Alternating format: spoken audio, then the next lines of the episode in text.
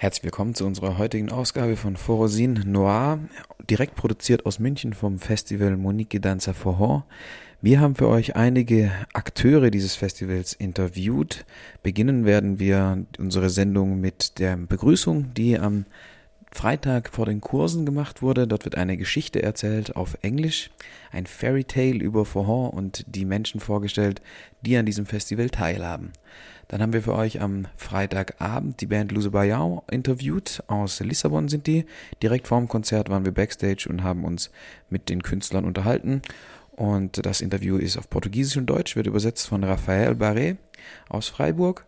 Und direkt danach hatten wir die Möglichkeit, mit Ivan zu sprechen. Ivan ist aus Sao Paulo angereist und ist für die für die Plattform, für die Website Forhor im Vinyl verantwortlich. Dort sind mehr als 4000 Alben von Forhor, Raritäten bis aktuellen Ausgaben äh, frei zum Download verfügbar und er erklärt uns ein bisschen, was es mit dieser Seite auf sich hat und er ist außerdem auch Organisator des Rootstock Festivals, eines der größten Forhor Festivals in Brasilien und genau, wir haben einfach die Möglichkeit genutzt und uns mit ihm unterhalten. Das war praktisch auch während äh, dem Interview mit Luso Bayer haben wir ihn kennengelernt und direkt danach dann das Interview mit ihm auch aufgenommen. Dann hatten wir am Samstag, am gestrigen Samstag, die Möglichkeit, den Musikworkshop bzw. den Rhythmusworkshop von Everton Coronet und Enrique Matos vor allem äh, aufzunehmen. Der ist auf Portugiesisch mit einer englischen Übersetzung von mir. Und ganz am Ende gestern Nacht oder heute Morgen um zwei Uhr haben wir dann noch ähm, Fabi und Erika vom Munich Dancer der Forhor Verein interviewt und ein bisschen, ja, schon ein Fazit gezogen über das Festival und äh, auch so ein bisschen einen Ausblick gewagt, was heute noch im Banda Zirkus passieren wird. Ihr hört diese Sendung ja heute Abend bei Radio Dreigland auf der 102,3 MHz oder im Internet www.rdl.de. Ihr könnt die Sendung auch die nächsten Tage noch nachhören auf direktrdl.de oder auf der Seite forosinfreiburg.de. Dort gibt es eine Kategorie Radio. Dort findet ihr auch ältere Interviews von unserem Programm Forosin Noir. Wir werden jetzt zwischendrin nicht mehr groß moderieren. Wir haben uns entschieden, die Interviews, die Teile, die wir gerade, ich gerade schon vorgestellt habe, mit Musik zu untermalen von den beiden Acts, die hier aufgetreten sind beim Festival, also Luce Bayan und Diego Oliveira. Ich habe leider keine Musik von Everton Coronet da, aber da werden wir noch einen Link auf die Website packen, wo ihr ein paar Videos von ihm sehen könnt und auch Informationen von Everton Coronet bekommen könnt. Genau, ich wünsche euch viel Spaß mit dieser Sendung. Ähm, wir haben das jetzt gerade am Sonntagmorgen aufgenommen, werden das hochladen, dass ihr das dann auch hören könnt heute Abend und ähm, hoffen, dass wir auch beim nächsten Mal in der Juni-Ausgabe wieder von einem Festival berichten können, dann von Stuttgart, vielleicht auch direkt mit einer Zwei-Stunden-Sendung, die direkt vor Ort aufgenommen wird. Schauen wir mal. Jetzt aber erstmal viel Spaß mit Monique Danza Forhon und dem Festival hier vor im Mai. Bem-vindos! Welcome! So, once upon a time. there were people falling in love with a rhythm or several rhythms, with music, with movement, and maybe also with, I don't know, the atmosphere. Whatever it is, they fell in love with a dance um, called Faha, and it grew somehow. And they gathered from all around the world in a very, very small, cozy place called Munich, where the sun is always shining if you only believe in it. And in fairy tales, it's possible. So, the sun. We have several suns. They all shine in little beer mugs. So just buy them, and you get your own sun. And in this little place called Munich, there were some crazy people who decided to organize parties and also festival. And we're very happy that you all came to our little place here in Munich. And it's always amazing that you all like fit in this room. And I hope there are many more people coming. So let's have a welcome to all of us.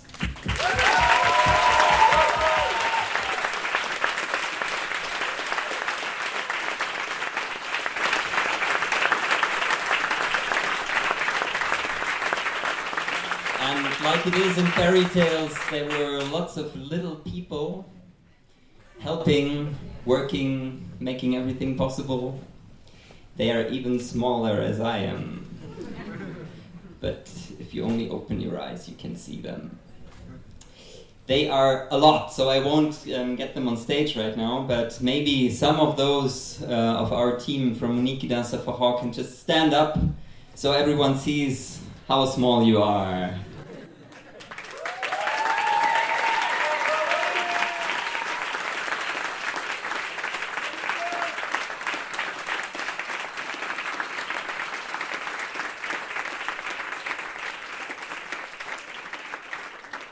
And you know what's even crazier?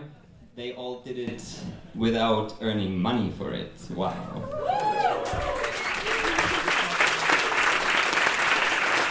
Because Muniki Dancer for Hall is a non-profit organization. Um, we're all doing it for the love of Faha, of other dances like samba too, for the music and for you. And we hope you enjoy and have fun. And that wouldn't be possible without all the maestris and masters of the craft, the teachers who come here from all around the world. So I would like to introduce those to you, which are, and bear with me, I don't know who arrived yet and who's still like stuck in a traffic jam with sheep. There is. We can show you photos. I think Marion is like in the middle of sheep or so. Um, yeah, I already called her name. Let's start with the girls. Marion, are you here yet? She's not, she's with sheep, but let's, let's welcome her anyway. Um, also, Juliana Braga is dancing with sheep right now, but you can welcome her as well.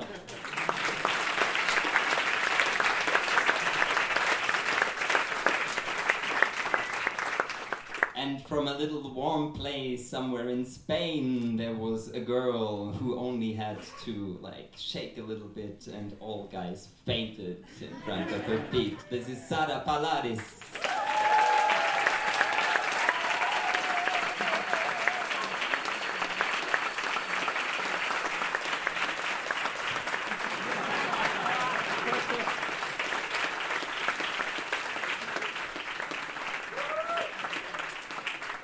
Um, Sara will also do a special workshop tomorrow, Samba Carnaval, but we'll tell you more about that tomorrow. Um, and uh, there was a very special woman in the middle of uh, all those little people in Munich who uh, taught them samba. Noemia, are you here?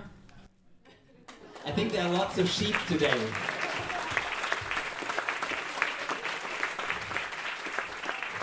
Thank you.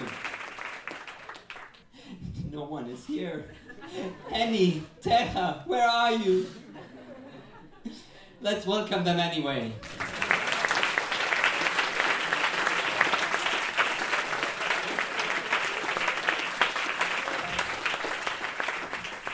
Because uh, Teja was the one with special power. Ah, Noemia!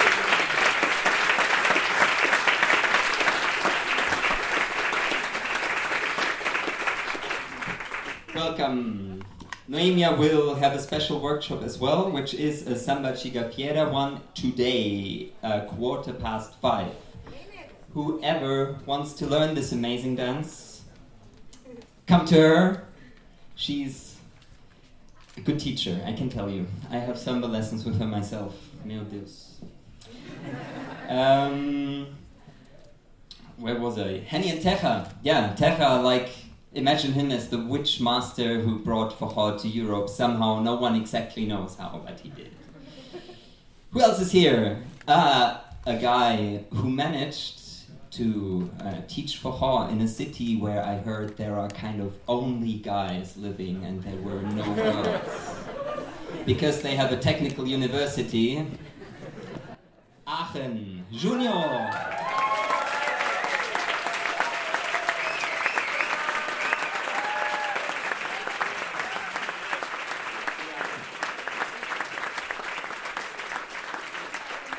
That's not true, it's a fairy tale.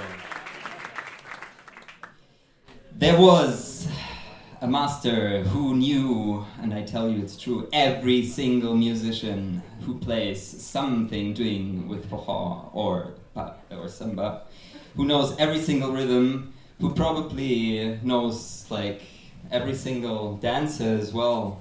He came here from Lisbon, Enrique Matos.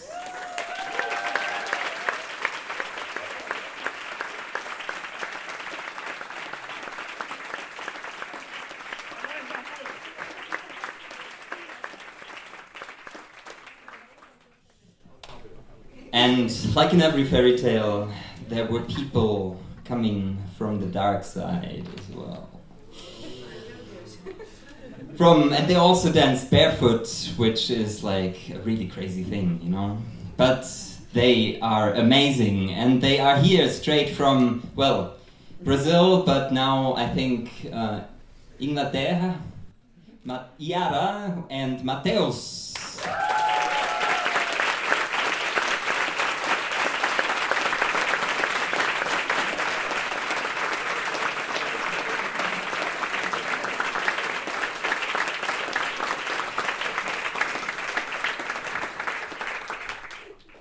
And there were two amazing dancers a ballet dancer and a crazy, how do you call them in English? Dervish, I think. A whirling dervish. Ana Moreno and Ricardo.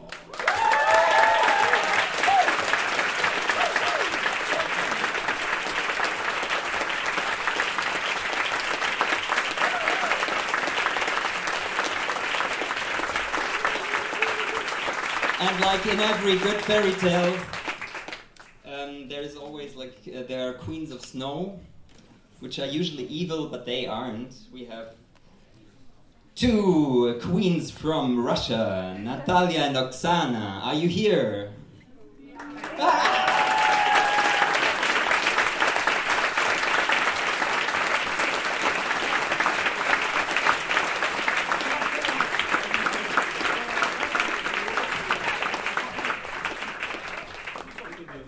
Um, and because we have special workshops who by the way are for all of us. Like um, if you if you look at this plan and you see this um, it's a black and white plan that was really bright. Um, it has a color a special one. I don't know which one it is right now. Purple. purple. Okay it's the purple workshops. Uh, everyone can can go there. There are special workshops and there is one from our team who uh, teaches the amazing craft of how to put your legs behind your ears and stuff. I think it's called yoga. This is Vero.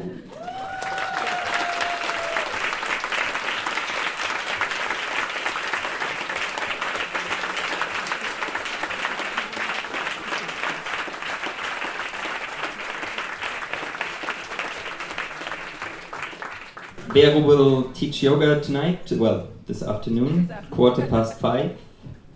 Um, Put the legs behind the ear. Exactly. You will learn it, I'm sure. So, what else is there to say? We have some parties as well, and we have people playing their instruments like crazy, which is tonight Luso Baiao.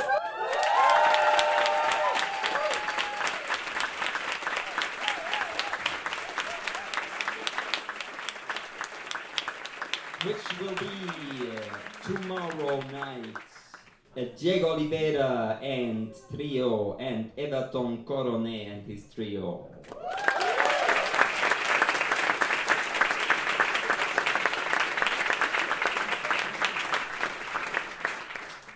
Um, I think that's it. Let's start to dance, to play,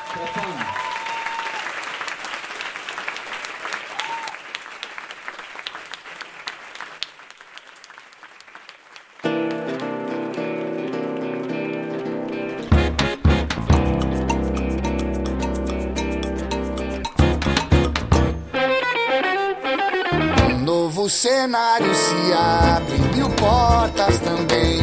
Com fé, confiança, miramos além. O tempo tem seus momentos, nada vem antes do mesmo.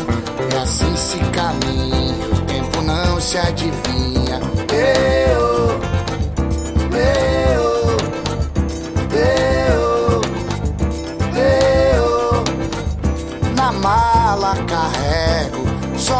uma certeza.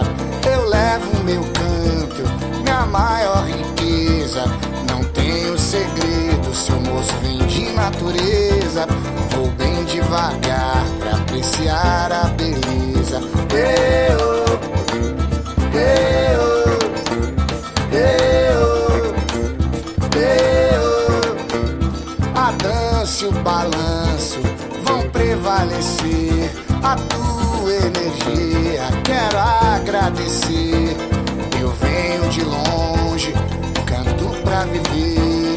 E essa melodia eu senti pra você.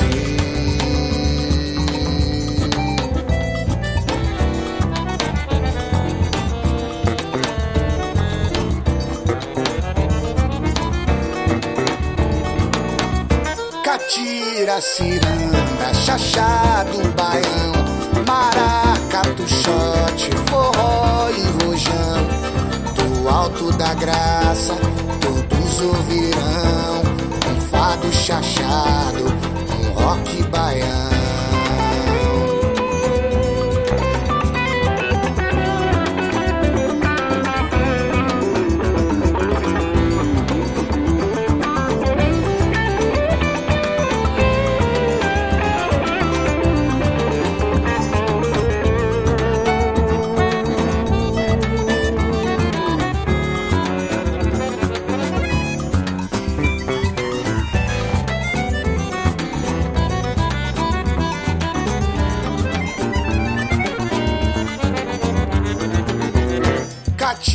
Catira, ciranda, chachado, baião, maracatu, shot, forró e rojão.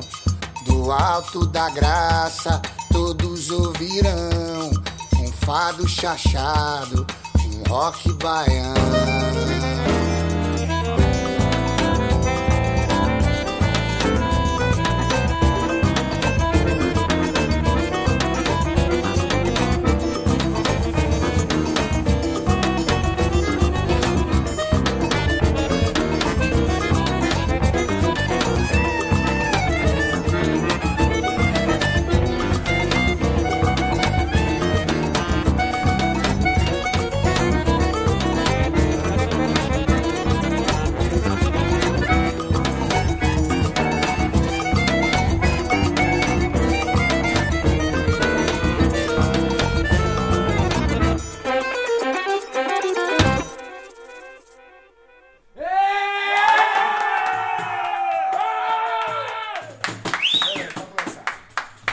Herzlich willkommen hier beim Festival in München, Munike Danza Forhon.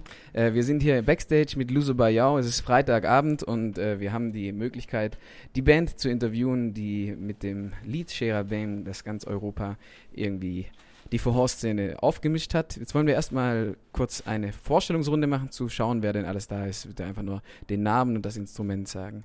Vamos fazer uma roda de introdução. So, vamos passar a roda assim. Por favor, por seu nome e o instrumento que vocês estão tocando aí na banda. Boa noite, eu sou o Cícero, eu sou o vocalista do Luz Baião e toco violão. Boa noite, Betinho Matheus, toco triângulo, percussão. Boa noite, Henrique Matos, toco zabumba no Luso Baião. Boa noite, sou Pedro Guimarães e toco guitarra solo. Olá, eu sou o Ivo e toco baixo. Olá, sou Everton Coroné e toco acordeon. Genau, wir sind jetzt äh, hier und wollen uns einfach ganz eine kurze Einführungsrunde machen, um zu schauen, was denn Ihre Erfahrungen bisher geworden sind mit Ihrem, mit Ihrem Album, das jetzt vor einem knappen Jahr rausgekommen ist. Und äh, dass Sie uns ein bisschen erzählen, wie zum einen die Aufnahme hier in Europa war und aber auch die, Sie waren ja unterwegs in Brasilien mit, de, mit dieser Musik. Eh, gostaria que alguém de vocês comenta, vocês soltaram no, o primeiro álbum quase já um ano, né? E estavam voltando para a Europa e também no Brasil. Como foi a, a resposta do, do público a esse, a esse novo álbum que vocês têm? É, então, as pessoas aceitaram muito bem, né? A gente é, nasceu no Brasil, vive, vive em Lisboa, então não sabia direito como ia ser a recepção do, do pessoal do Brasil, né? De São Paulo e das outras cidades, e foi maravilhoso. Foi, a galera canta nossa música em Minas Gerais, por exemplo. Em São Paulo, a gente foi fazer o show, tinha o pessoal pedindo a nossa música, porque em Itaúnas a gente é, ofereceu alguns discos para alguns amigos e tal. E em São Paulo já, já tinha um pessoal cantando as canções e tal, e pedindo. E foi muito legal, foi muito bacana. Ähm, die Leute haben das Album sehr gut akzeptiert, die fanden das sehr schön. Und überall, wo sie waren, haben die Leute die alle Lieder gesungen, weil sie auch ein paar äh, CDs äh, früher vorgeteilt hatten. Und äh, die Leute überall in Discos und, in, und äh, wo sie gespielt haben, wollten die, die Lieder von Luso Bayan hören. Also das war jetzt in Brasilien, habt ihr jetzt viel kommentiert. Ähm, wie ist es denn in Europa? Also Europa gibt ja jetzt nicht so viele Bands, die eigene Albums produziert haben. Wo habt ihr schon bisher gespielt? Wie ist die Recepção hier in Europa? Como na Europa não tem muitas bandas que produziam um CD mesmo. E como foi? Vocês comentaram agora muito do Brasil. Como foi a recepção aqui na Europa? Co- Como é a diferença também do, do Brasil? Europa, a gente vem tocar, vai tocar nos lugares assim, as pessoas já, já conhecem a música porque foram no festival em Lisboa ou ouviram em algum outro lugar com outro DJ tocando e tal. É sempre muito muito boa a recepção aqui na Europa. Eu acho que mais ainda até, né? Porque a gente vive aqui, então consegue entender mais essa a aceitação, tem, tipo, consegue entender mais o feedback do, da coisa, entendeu? De como funciona. Da die Leute hier in Europa wohnen, verstehen sie ein bisschen besser dieses Feedback und die denken, das ist auch gut, genau wie in Brasilien, weil die Leute auch die, auch die Lieder können und singen und wollen Luso Bayan sehen und hören und die denken, dass alle akzeptieren ganz gut, was sie machen. Also die Hauptsingle war jetzt Shera Bang, also das ist das Lied, was überall gespielt wird. Ähm, aber es gibt ja sehr viele andere Musikstücke auch auf diesem Album. Vielleicht kann jeder ein paar Sätze zu einem bestimmten Stück sagen, dass du sagst, das liegt ihm am Wert. Also keine Ahnung, Choro Blue zum Beispiel, ein, ein Blueslied so ein bisschen. Na, was, für, was für Sachen habt ihr da noch außer Shera Bang? É, o Shera Bang está tocando em muitos forrós na Europa. É, acho que todo mundo conhece, a gente vai botar aí no programa também. É, mas vocês têm outras músicas aí, Vamos Além, Choro Blue, né, um tipo blues, coisa. É, talvez alguém queira comentar de uma música que até agora não foi agarrida tanto para o público, mas é uma coisa. Talvez tenha uma história também, porque eles botaram lá no, no álbum. Então, tem, tem a, a canção do que a gente regravou do Leandro Bonfim, que fez parte da, da primeira formação do Luso Baião, que já mudou algumas, já fez algumas outras formações, e ele fez parte da primeira, a gente gravou uma música dele que chama Paranauê. E é bem legal, assim, conta uma história, tipo, do cara que vai pro litoral, pra uma festa, né, pra, pra praia, e chega lá, tipo, tá todo mundo dançando forró, e de repente ele vai dar uma volta e, tipo, viu que o mar sumiu. Aí até que vão descobrir, tipo, que o pessoal dançou tanto, ficou com sede e bebeu o mar lá. E, tipo, é, é a graça da canção, mas é bem legal. Ähm, die haben ein Stück äh, aus, von Leandro Bonfim, die nicht mehr in der Band spielt, aber früher hat gespielt, der Paranauê heißt. Und es geht darum, äh, über einen Mann, der zu einem Strand kommt, wo es eine Party gibt und die Leute tanzen vorher, aber plötzlich sieht er den Meer nicht mehr. Und er fragt sich, was ist passiert? Und was war passiert, ist, dass die Leute haben so viel getanzt, sie haben, sie, sie, war, sie sind so durstig geworden, dass sie da die ganze Wasser vom Meer getrunken haben. Wir haben nochmal eine Geschichte, mais uma história. Tem uma, uma curiosidade aqui, que também tem uma música muito especial do CD, que é o Miramos Além, como você falou, que foi composta por todos da, do Luso Baião. É uma música que a gente tem também uma- a, a história diz, condiz né, com Lisboa e, e Brasil, a nossa viagem que a gente teve pro Brasil. Assim, foi bem bacana. Es gibt auch ein Stück, die Miramos Allein heißt. Und ähm, was, was besonders über dieses Lied ist, dass es wurde von alle Integranten, alle Komponierten, also komponiert. Alle haben das zusammen gemacht, um so ein schönes Lied zu schaffen. Sobre as composições, eu que sou parceiro do Luz Baião e tô junto com a galera e sei como é que é. Eu acho que o legal de Cheira Bem e todas as pessoas cantarem Cheira Bem é que mostra que nós, a nova geração do forró, a gente pode trazer algo novo, diferente, mas honrando as nossas tradições, as nossas raízes, que é o forró de Luiz Gonzaga, Jackson do Pandeiro. E é muito legal que a gente vê as pessoas se inspirando com a canção. E é muito legal que o Cheira Bem vai puxando as outras canções. E que são canções maravilhosas, de melodias, né? Coisas tanto lusas quanto coisas do Brasil, assim. E essa essa coisa nova que está aparecendo assim está inspirando as pessoas. Eu espero que inspire cada vez mais novos compositores novos músicos dançarinos assim. Eu acho que esse é o lado bom de um de todo mundo cantar uma canção de alguém da nossa geração Um, Everton Coronet ist ein Partner von der Leute von Luso Bayern und er meint, dass was Bestimmtes über um, Ben gibt, ist, dass das, es ein Lied, die zu einer neuen Generation gehört, aber trotzdem also hat alle die Leute begeistert und alle waren davon beeinflusst, hat viele Leute inspiriert und sie denken, dass es ist gut, dass etwas Neues kann so viele Leute also beeinflussen, ähm, weil das zeigt, dass sie ganz, ganz, ganz stark zu die Traditionen auch äh, bleiben. Sie wollen also Inspiration von Jackson do Pandeiro und Luis Gonzaga bekommen, aber wollen auch etwas Neues also reinbringen zu der Szene. Ähm, ihr habt die CD aufgenommen und habt sie groß verteilt in Tavunas, auch äh, bei den Foraseos in Europa, verkauft sie in euren Konzerten, an den Workshops, wo ihr seid. Ähm, es gibt aber auch viele Leute, die haben gar keinen CD-Player mehr und vielleicht gibt es auch eine andere Möglichkeit, wie ihr CDs oder eure Musik verbreiten könnt. Was für was würdet ihr jetzt anders machen, wenn ihr nochmal ein Album veröffentlichen würdet? Oder ja, was für Medien habt ihr genutzt jetzt außerhalb von der CD und den Konzerten?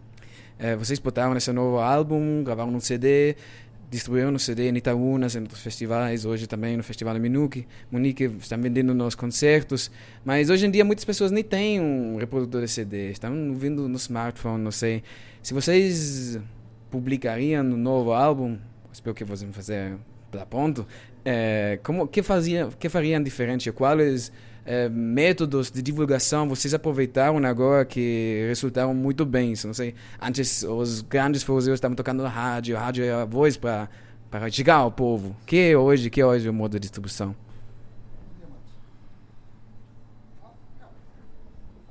É, a gente sabe mesmo que assim, o mercado da música mudou, né? E hoje em dia acaba que já se passou do vinil, do CD, do CD para o MP3, do MP3 para não sei aonde. Exato. Mas o Luz Baião ainda, no próximo disco, vamos lançar uma edição em vinil ainda. Porém, vai ter a distribuição com certeza na internet.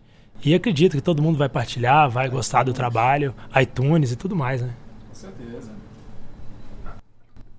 Ähm, die werden es probieren, äh, obwohl die, die Neuigkeiten in der Technologie da sind, wie Bluetooth und MP3. Die werden es probieren, also so vielseitig wie möglich zu sein und auch äh, Schulblatten machen, CDs und in iTunes und andere Medien die Musik zu verteilen zu können.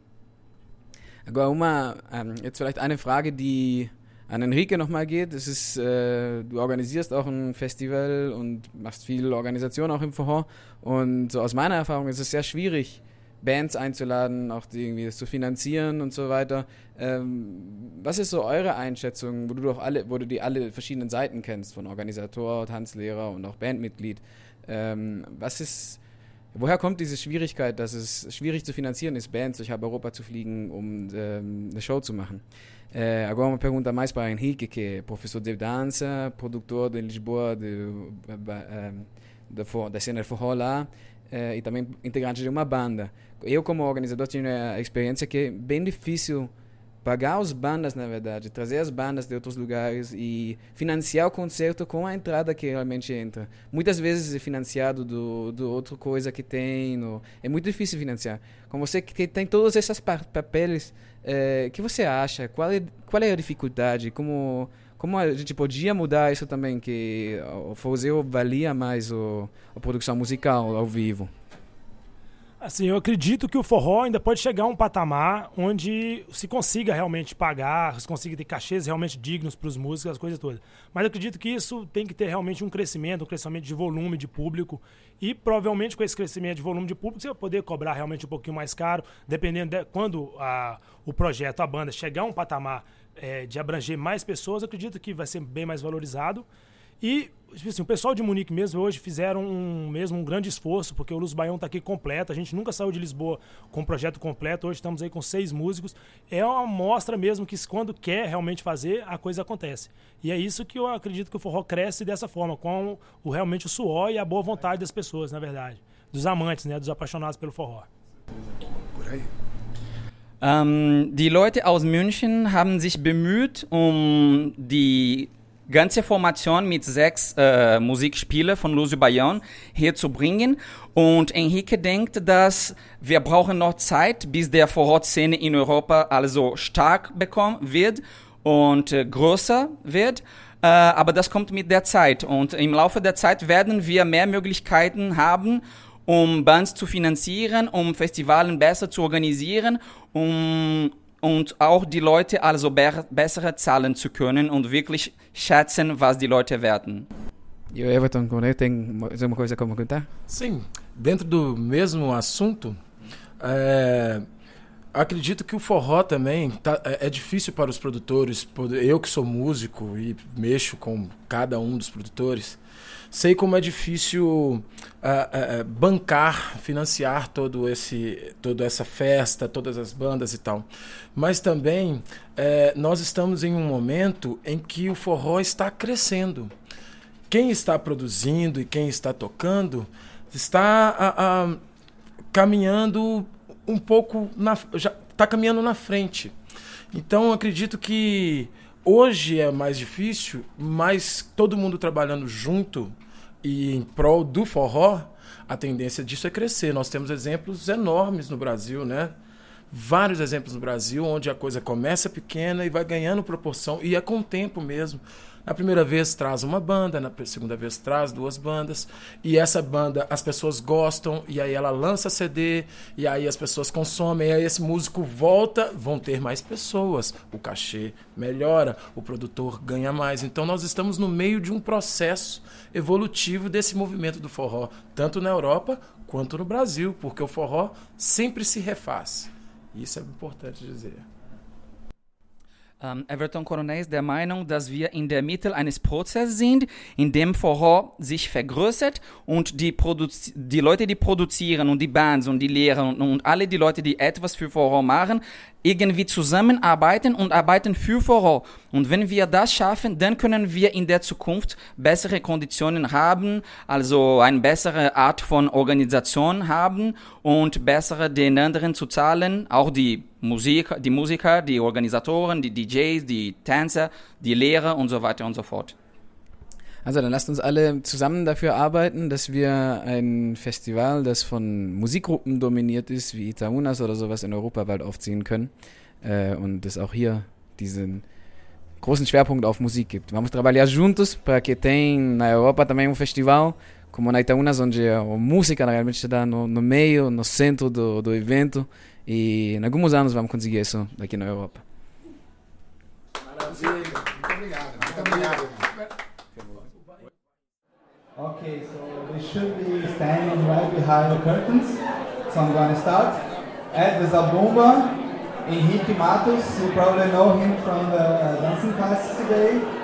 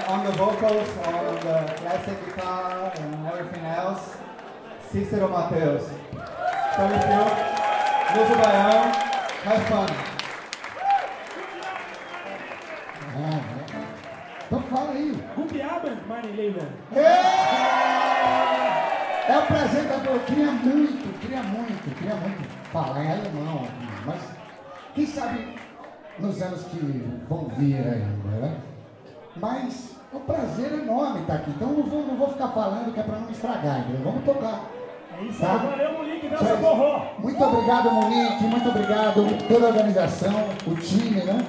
Muito obrigado, time do Monique Dança Forró, que maravilha. Que Muito essa noite seja especial para todos nós, hein?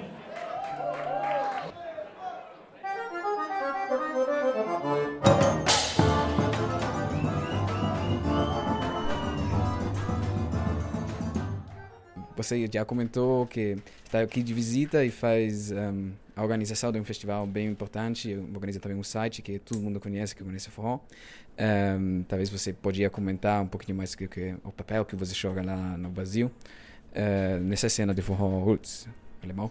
Ähm, ja, du hast dich vorhin ganz kurz vorgestellt, hast gesagt, du bist DJ, relativ äh, ein, ein leichtes Profil behalten, ähm, aber du machst sehr viel, du organisierst ein Festival in äh, Brasilien und bist auch für eine Seite verantwortlich, die viele Forroseos kennen, die irgendwie Forró im Internet suchen.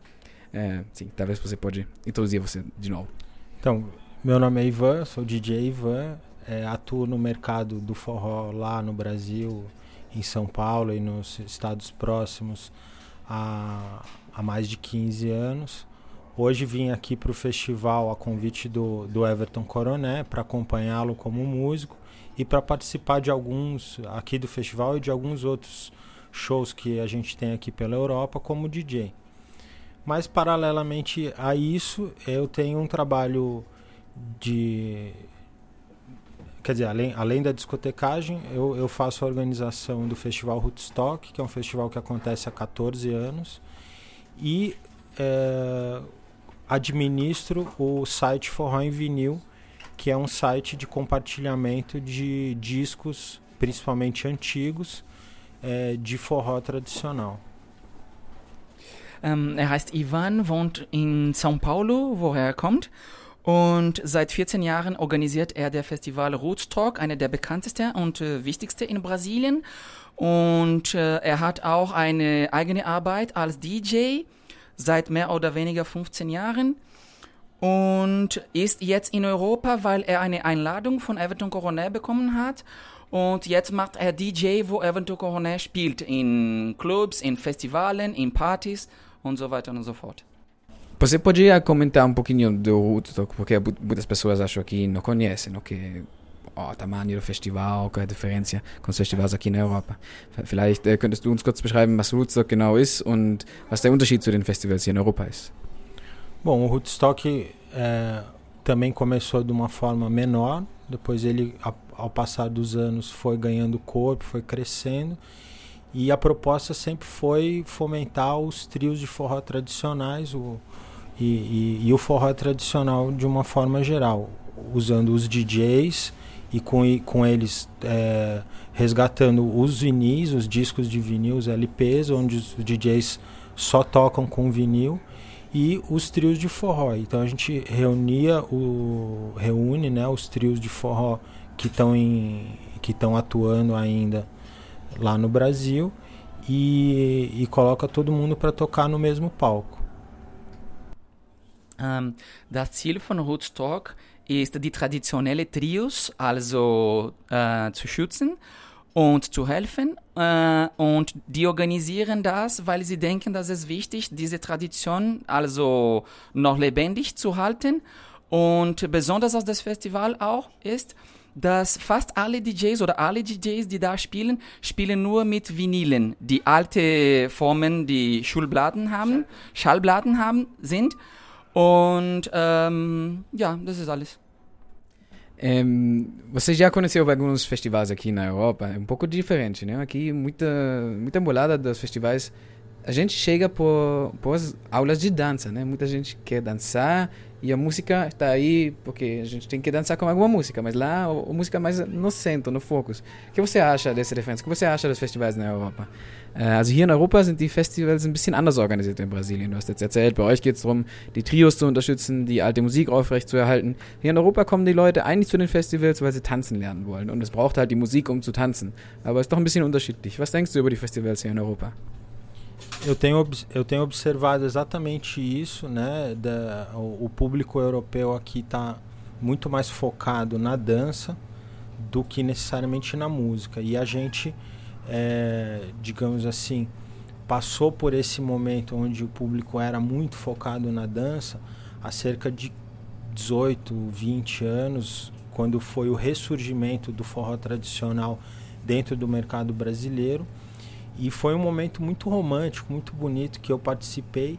E, e, hoje eu venho aqui e vejo de novo isso acontecendo. Fico muito feliz, muito satisfeito de, de ver essa paixão do, do público europeu, de forma geral, pela dança, do forró. E eu acho que é, esse público vir a gostar das músicas que a gente gosta, que a gente defende, que a gente resgata, é, é uma consequência. Isso vai acontecer naturalmente porque a, a música está atrelada à dança, são coisas inseparáveis. Então, a partir do momento que vocês são apaixonados pela dança, em pouco tempo vocês vão cada vez mais se apaixonar pela música que a gente que a gente também já é apaixonado há muito tempo. Um, er sieht etwas heutzutage in Europa, die er vor ungefähr 20 Jahren in Brasilien gesehen hat, hat. Und zwar, dass die Leute sich für das Tanz interessieren, genau wie wir in Brasilien vor vielen Jahren. Aber bald merkt er, dass die Leute sich für die Musik auch interessieren. Und das ist genau, was jetzt in Brasilien passt oder seit ein paar Jahren in Brasilien passt. Die Leute haben sich für die, das, der Tanz interessiert, aber jetzt sind sie also tief in die Musik getaucht. Und er merkt schon, dass das hier in, in Europa passt und er glaubt, das wird also noch mehr vergrößern, sich vergrößern und dass die Leute werden sich mehr für die Musik interessieren. Um, uma última coisa no, do, do site do Forró Vinil que você está administrando, é, você falou que o objetivo principal é documentar as velhas músicas, resgatar as músicas antigas gravadas. Já trabalho mais ou menos feito? Já vai acabar o trabalho? Tem muitas músicas ainda para... Como é o futuro do Forró Vinil? Ähm, du hast gesagt, du bist für die Seite von Vinyl mit zuständig und das Hauptziel von der Seite ist es, alte Musik zu retten und irgendwie zu archivieren, zu dokumentieren. Äh, ist das jetzt bald abgeschlossen? Gibt es jetzt alles dokumentiert auf Verhoeven Vinyl oder braucht es da noch ein bisschen Arbeit? Wie sieht die Zukunft von Verhoeven Vinyl aus?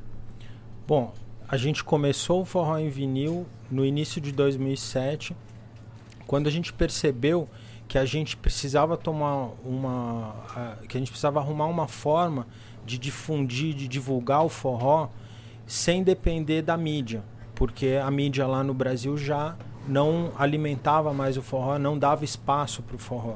Então, naquele momento a internet ela era completamente livre. Então a gente falou, vamos colocar as músicas na internet de graça para qualquer um baixar o disco completo com as capas, com com as MP3 para o pessoal baixar, gravar num CD, ouvir no carro, ouvir na casa, emprestar para o amigo, tal. E, e com certeza a gente começou com os discos mais antigos, que eram raros, que, que são discos de vinil que ninguém tem. E com o tempo é, o acervo foi crescendo, o acervo virtual, e a gente passou a, a publicar CDs. Hoje a gente publica CDs recém-lançados. Então o CD do Luso Baião já foi publicado lá. E eu acredito que é, eles já tinham vindo com o trabalho e agora estando com o trabalho num lugar acessível para qualquer pessoa chegar lá, clicar e baixar o, o, disco deles, eles vão ter uma facilidade maior de, de divulgar o próprio trabalho. E aí respondendo sua pergunta, a gente ainda tem muita coisa para fazer.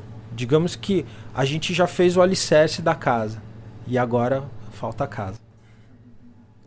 Ähm, Ivan ist für die Website Verhoeven Vinyl seit 2007 zuständig, als, sie, als, als er die Website gegründet hat. Und seitdem sammelt er alle möglichen Vinylen in der Website, damit alle also das herunterladen können. Und wichtig ist, dass das alles gratis ist. Man muss nichts dafür bezahlen. Und was sie wollen, ist, dass alle Leute also Forró erreichen können, weil seit ein paar Jahren ist der Forró nicht mehr in der großen Szene in Brasiliens. Die Medien helfen nicht mehr und sie wollen etwas machen, also irgendwie unabhängig von, von Medien. Und der Arbeit läuft noch, es gibt noch viel also zu tun aber die sind sehr zufrieden, zufrieden, das also machen zu können. Und es gibt nicht nur klassische in der Website, sondern auch die moderne, wie zum Beispiel Luso Bayon. Luso Bayon CD ist schon bei der Website und alle dürfen der CD also herunterladen und äh, ganz ruhig zu Hause hören. Und hast du vorher gefragt, Luso Bayon, ob du es hochladen kannst oder war das eh klar, kein Problem? E você perguntou a Luso Bayon antes de subir a música aí no site ou esse problema nenhum? A gente subiu o CD completo que foi enviado, cedido pelo Henrique, e o Henrique sabe que ali é uma plataforma interessante de divulgação e ele nos apoia e, e dessa forma eu creio que é, ele nos ajuda, nos trazendo novidades para o site e nós ajudamos a, ao Luso Baião dando uma plataforma para qualquer pessoa que digite Luso Baião, Forró, Cheira Bem, consiga ter acesso ao disco completo, não só a música, porque eu acho muito importante que a pessoa receba o trabalho completo. E isso, nos 4 mil discos que a gente tem disponíveis para download, é uma realidade. E, e, aí você consegue dar uma noção para a pessoa que baixa do, do, do, do, disco completo, porque o, o, o, trabalho não é só uma música, o trabalho eles, ele é um álbum. Então, eles fizeram um álbum de cinco músicas, enxuto, muito bacana, uma música complementa a outra, as capas, enfim, tem uma arte na capa, tem, tem todo o, o, o, o amor deles naquele momento foi direcionado para concluir aquele trabalho. E assim, em todos os outros discos aconteceu também. Então, quando a gente publica o, o trabalho completo, a gente dá todo o crédito para o artista. E, e aí quem vai escolher a música que gosta mais é quem baixou, né? Natürlich wissen die Leute von Lucio Baião, dass der CD da zur Verfügung ist. Also eigentlich hat Enrique, also der CD, zu Ivan geschickt. Und jetzt steht das also zusammen mit anderen 4000 Alben zur Verfügung für alle. Und wichtig darüber ist, dass nicht nur die Musik sind da für die Leute, sondern auch das ganze Album, weil ein Album ist eine ganze Produktion. Es ist nicht nur ein Lied oder zwei oder zwanzig Lieder. Es ist auch eine Foto, eine Geschichte, eine artistische Direktion, die, die Rolle, die jede Musik spielt und so weiter und so fort. Und alles steht zur Verfügung für jemanden, die Herunterladung, Herunterladung machen will. Você quer completar alguma coisa? Não, convido a quem não conhece o forró que, que baixe as músicas, que conheça, que venha aos shows, que, que aprenda a dançar, porque é, uma, é um modo de vida, é uma coisa que, que valoriza é, não só a cultura brasileira e tudo que a gente acredita aqui, mas valoriza o ser humano, valoriza a relação entre as pessoas, é uma coisa muito bonita. Er lädt alle, die Lust haben, also der Website Vorhin Vinyl lernen zu kennen, weil da kann man also eine kleine Verbindung mit der brasilianischen Kultur machen und ein bisschen verstehen, dass es nicht nur um Musik geht, sondern auch ein Lebensstil, eine Art von Sein, eine Art von Leben und dass die Musik den anderen verbinden kann und äh, ähm, Notionen von ähm, Zusammenhängigkeit und Kommunität also verbreiten kann. Vielen Dank für dieses Interview, vielen Dank für deine Arbeit, vielen Dank für Forró Vinil. Muito obrigado por essa entrevista, muito, muito obrigado por Forró Vinil, muito obrigado por seu trabalho.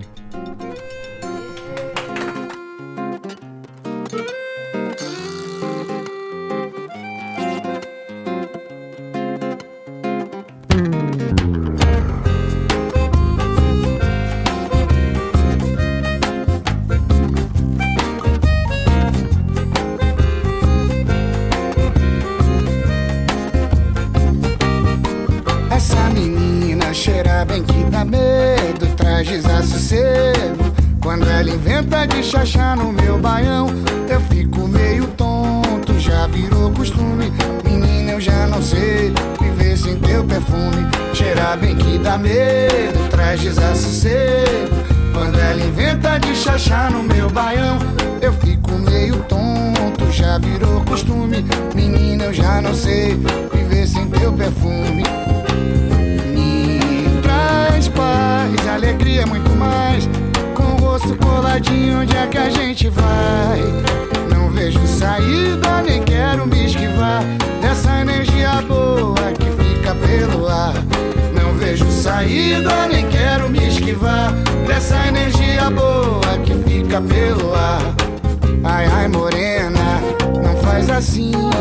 Mais um minuto eu não respondo por mim. Minha Açucena, não faz assim. Mais um minuto eu não vou responder por mim. Minha pequena, não faz assim. Mais um minuto eu não respondo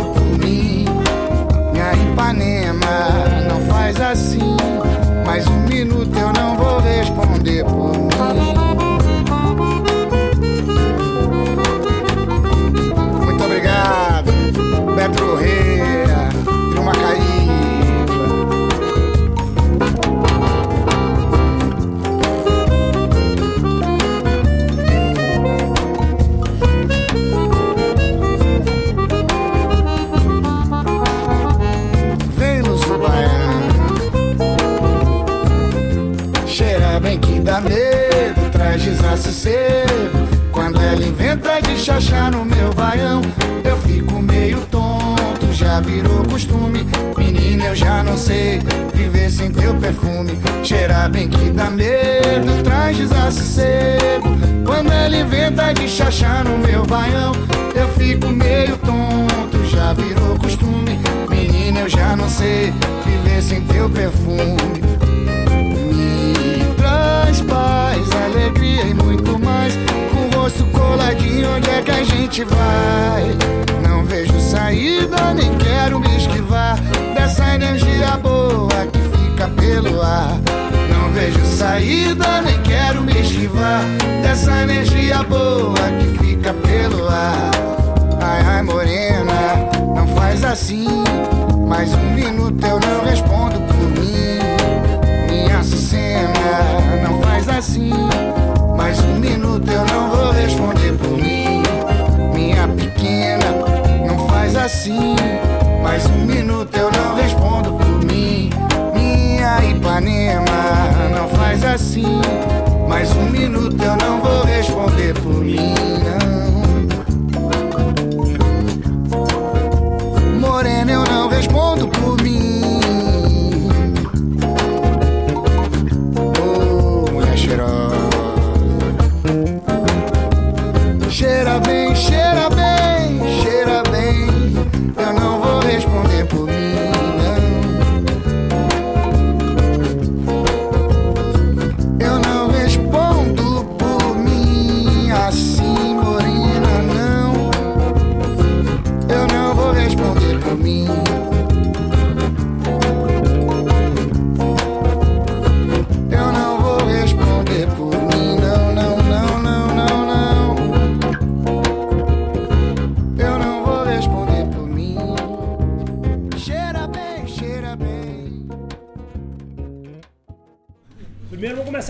Sobre a, a formação clássica, né? A formação clássica do forró pé de serra, que foi é formado, né? Que Luiz Gonzaga tipo intitulou, que talvez ficou mais fácil para se viajar, né? So he's gonna speak first about the classical trio of uh, Forró, which was formed and integrated by Luis Gonzaga as well. Que é a zabumba, o acordeon e o triângulo. Coronel? É, o legal de falar desses três instrumentos que ele, eles não são os instrumentos originais. No início lá, quando ah, o pai do Luiz Gonzaga, que é o Velho Januário, que eu acho que talvez seja uma das nossas maiores influências reais, que era o cara que, é, que era o cara que realmente começou a coisa, é, era pandeiro, melê, que era um instrumento muito parecido com zabumba, mas era feito com borracha de pneu de carro, uma coisa louca assim, era meio diferente. E Luiz Gonzaga, depois que veio ao Rio, di- diz a lenda que ele um dia ele viu, né, um garoto vendendo picolé na rua e com um triângulo. E ele ficou alucinado com aquilo. Ele falou que som incrível. A partir disso, ele introduziu o triângulo e a zabumba também o Melê deixou de ser Melê e virou Zabumba. E aí caracterizou-se essa formação. So this classical trio he just introduced, which is a bumba, accordion, and triangle, is not the oldest and the original and the only one. It actually it was formed by the father of Luis Gonzaga, Januario, who was uh, he was afinador, uh, like he uh, fixed accordions and so on. And they were playing before with a pandeo, with a melee, which is something similar to a uh, to a zabumba, but it has a different uh, piel, different uh, skin. Um, and then Luis Gonzaga, when he came to Rio, he was uh, meeting a, a guy, a little boy who was pl- rent, uh, selling some stuff on the streets, and he had a, a triangle. Uh, he, they called it Dingeling, I think. And then he decided to integrate that into the band because, yeah, the Zabumba, o grave, precisamente. É, muito legal. E a nossa a, a ideia principal aqui do início do, do workshop é que a gente quer mostrar, a, fazer a distinção rítmica mesmo, mostrar para todo mundo o que é o baião, o que é o chachado, o que é o arrastapé, o que é o forró pé de serra, o que é o shot. E, e o Coronel, é, quando a gente fez isso lá no Pé Descalço, em Belo Horizonte, o Coronel citou um- uma parte muito bacana, né, que era quem são realmente as influências, quem são os músicos, músicos que nasceram da, daquela época, né, os músicos que ouviram Luiz Gonzaga. Aí você pega hoje toda é, a, gama da música popular brasileira, quem são as pessoas que ouviram Luiz Gonzaga ali na década de 50, que 40. estavam ali com seus 20, 10 18, é, anos, é, 10, 10, 15 anos. né? as pessoas que começaram a ouvir. Aí tá, tem a gama, tem Gilberto Gil, Caetano Veloso, é, Pô, a Alceu Tropicália, Alceu Valença. Valença. É, na verdade, assim, é, essa, essa parte, só para sintetizar, para não ficar difícil para você, é, o Luiz Gonzaga, nesse período onde existia Zabumba, Triângulo e Sanfona, ele era um, um dos maiores sucessos do Brasil. E automaticamente, a música brasileira é, foi totalmente influenciada pelo Baião. E logo depois que o Luiz Gonzaga é, apareceu e fez sucesso, quem ouvia Luiz Gonzaga nessa época era pô, Caetano Veloso, como ele disse. Toda, a, a grande maioria dos, dos músicos famosos da época eram do Nordeste. Então tinha uma influência direta do Baião. Todos esses caras da, da Tropicália, todos esses grandes nomes da música brasileira. Um, so the intention of this workshop is to uh, show the different rhythms, xoche, chachado, baião, rastapé, forró, and uh, they were giving, like they were doing it with the instruments, and they were giving this workshop in Pejes Calzo already in Belo Horizonte, foi? Yeah. Belo Horizonte. And um, there they, he made this example that all the very famous artists from nowadays in Brazil, uh, Gilberto Gil, Alceu Valença, they were all in the in the 50s back then when Baião was really big, when Luiz Gonzaga came out and was popular all over Brazil. They were all sort of hearing this music. So the Baião and Luiz Gonzaga has an influence on all the popular music today. It has a really big influence on the musical culture of Brazil nowadays. Legal. É, eu acho que o bacana da gente começar a falar é falar do Baião.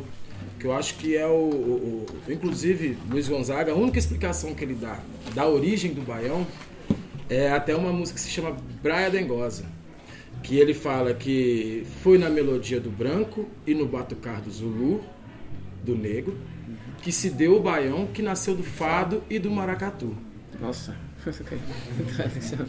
okay, like he explained um, a sort of fairy tale or one explanation how Gonzaga uh, explained how he uh, found this rhythm by Yao, and well, I don't really get it together. It was um, something about a beach, and there was uh, the the batucada, so the grave came from the from the from the slaves' uh, rhythms. And then there was some maracatu involved, but I'm not sure. Fado, fado e maracatu. And there was influence from Fado and Maracatu, which are E através disso, né, que é essa coisa da, do batucar do negro, né, que é essa coisa afro, que é essa coisa do Nordeste, que é de uma maioria também de né, herança afro, assim como todo o Brasil, tinha essa coisa dessa influência dessa melodia do fado. E o fado tem uma coisa de um lirismo, tem uma coisa de uma melancolia, de uma certa tristeza, de uma certa tem uma coisa diferente. E uma grande característica do baião era cantar o Nordeste para o Brasil, porque o Brasil não conhecia o Nordeste, não conhecia as tradições, não conhecia a, a, a região, não conhecia as coisas boas. Então, assim, é, eu acho que o grande lance é esse, né? Acho que é essa mistura. So um, the Bayao, like this mixture of these um, drums from the black people and the fado, this sadness which is transported in the fado, that integrates as well into the forró. And a lot of uh, of the old Bayaos are quite sad and explaining what was going on in the northeast to the rest of Brazil. Because before that, it was uh, everyone was leaving from the northeast, going to Sao Paulo and Rio de Janeiro, and no one really knew it. So uh, that that brought a lot of information about the good things of the northeast as well to the rest of Brazil, of the good traditions and what is actually going on there. A lot of transportation of information as well. Legal. E aí, vamos falar agora da, do ritmo. Né? É, nós vamos sempre prestar muita atenção ao grave. Né? E a gente pensar no baião, o baião com essa coisa desse lirismo e com a coisa desse batucar do negro, ele tem uma forma muito simples. Pode falar isso. So uh, we're gonna pay a lot of attention now to the bass in the baião. We're gonna play the rhythm and we uh, pay attention to the bass, which comes from that, uh, yeah, from that black influence, from the, and um, yeah, let's hear. Let's hear. Yeah. E eu queria que todo mundo fizesse comigo. O baião tem dois graves. Então será?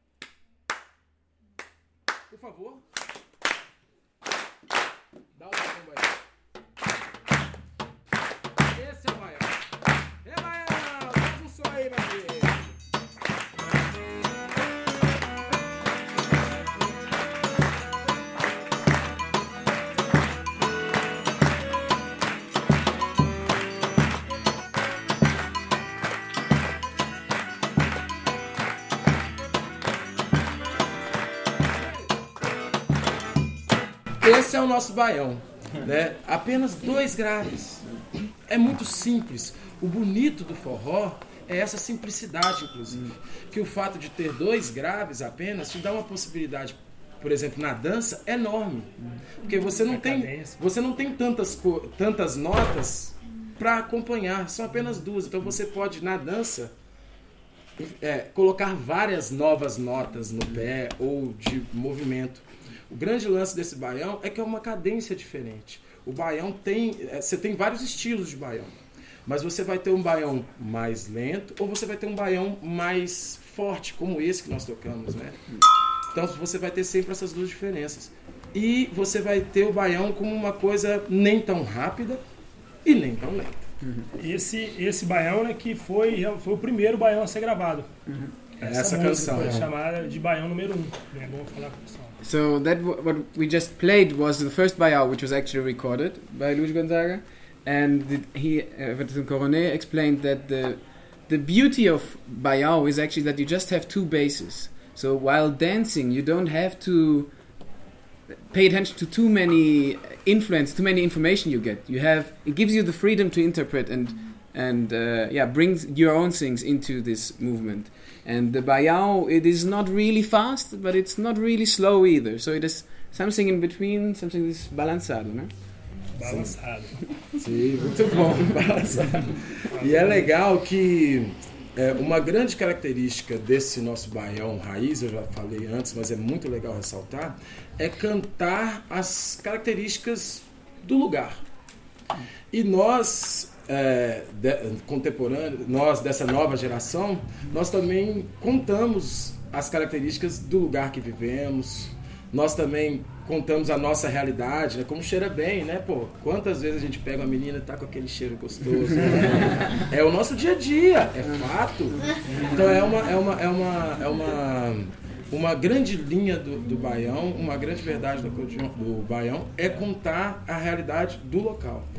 Dentro dessas duas notas simples e normalmente com uma harmonia simples, com uma melodia marcante, simples também. Nada tão complicado. Porque quanto mais simples, mais bonito. So yeah, the bayao is a, a really simple thing, and the important thing of the bayao is and was always telling the stories of the places where you come from. So we, we've heard that uh, in the old bayaos, a lot information about the northeast was brought all over to Brazil, and he brought now the example of Luso Baião, the song Cheira Bem, like a nice smell is the translation, and he said that is actually what we are feeling here and what we uh, yeah experience and that's why we write it in our lyrics. And we put all this information about our context into this bayao, which is so simple, um, and we accompany it as well with melodies which are simple but yeah, but nice, but not nothing too complicated. It's the the beauty lies in the simplicity. Legal, nós vamos tocar uma canção agora que acredito que todo mundo conheça e seja um, um grande exemplo de um baião que não é tão rápido, que não é tão devagar e que tem a beleza na canção, tem a beleza na melodia e tem uma e a simplicidade está ali na cara, que é o, o sanfona sentida. Okay. Um, now we're gonna hear one song which tries to incorporate all that characteristics which I just explained. Not too fast, not too slow, simple melodies, uh, these two basses, and it's called Sanfona Sentida.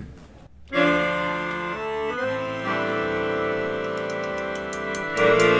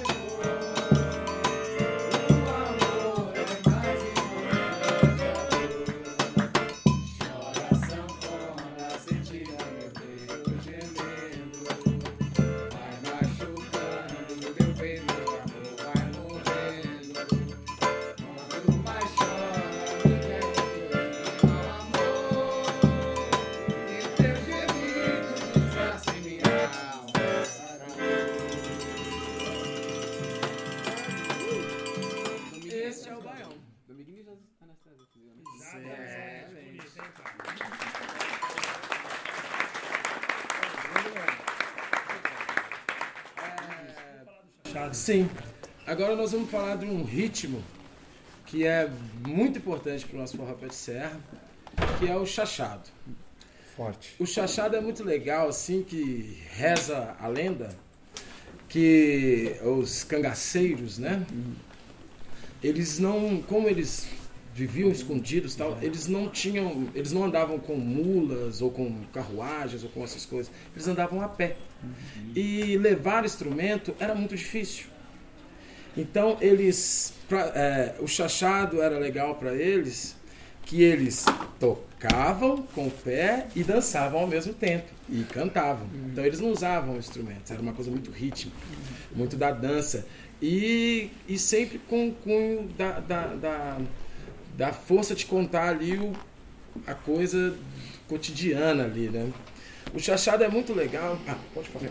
Okay, now we're going to talk about the shashado, another rhythm of the forró, um, and it comes, or the the legend which is told is that the shashado comes from these cangaceos. Cangaceos were sort of a group of bandits, but sort of the good bandits, Robin Hood like northeast Brazil, um, and since they were always hiding from the police and they had to move a lot in order so they don't get catched, uh, get caught. They kid- they did not bring a lot of mules and had a lot of baggage, so they couldn't bring instruments along. So the shashado, the nice thing is that you actually dance, and while dancing, you make the steps and the drums, and you play while dancing. more or less. Yeah. E uma grande característica, quando os instrumentos chegam, né? Uma grande característica do chachado tá bem, tá bem no acordeão. É, não é todas as, nem todos os chachados são assim, mas a grande maioria nós vamos sentir esse movimento do acordeão.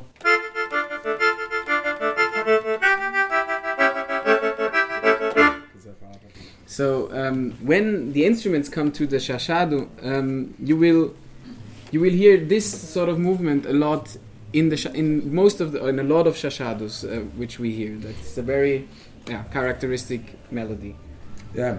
E é outros, outro ritmo do forró que nós vamos ter dois graves e meio. É muito legal, né? Porque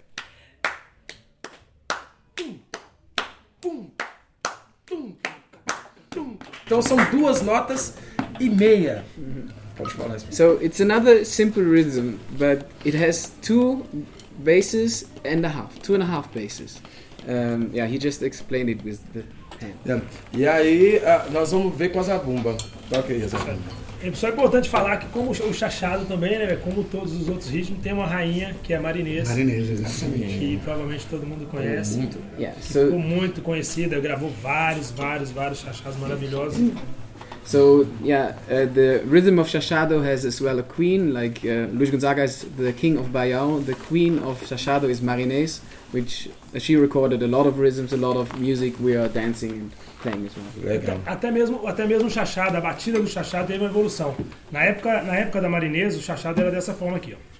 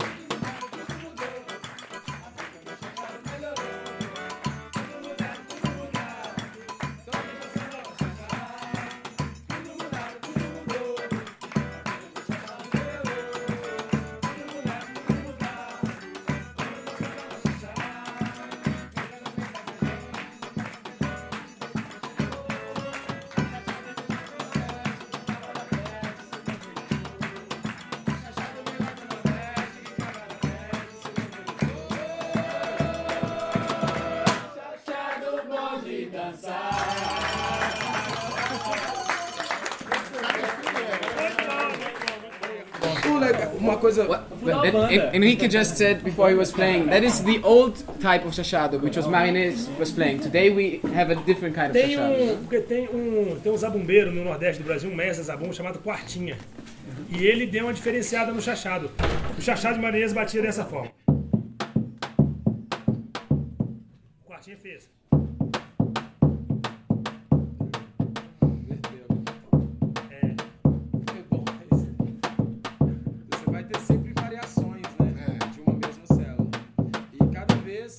Legal é que a música, não só no forró, é, a música.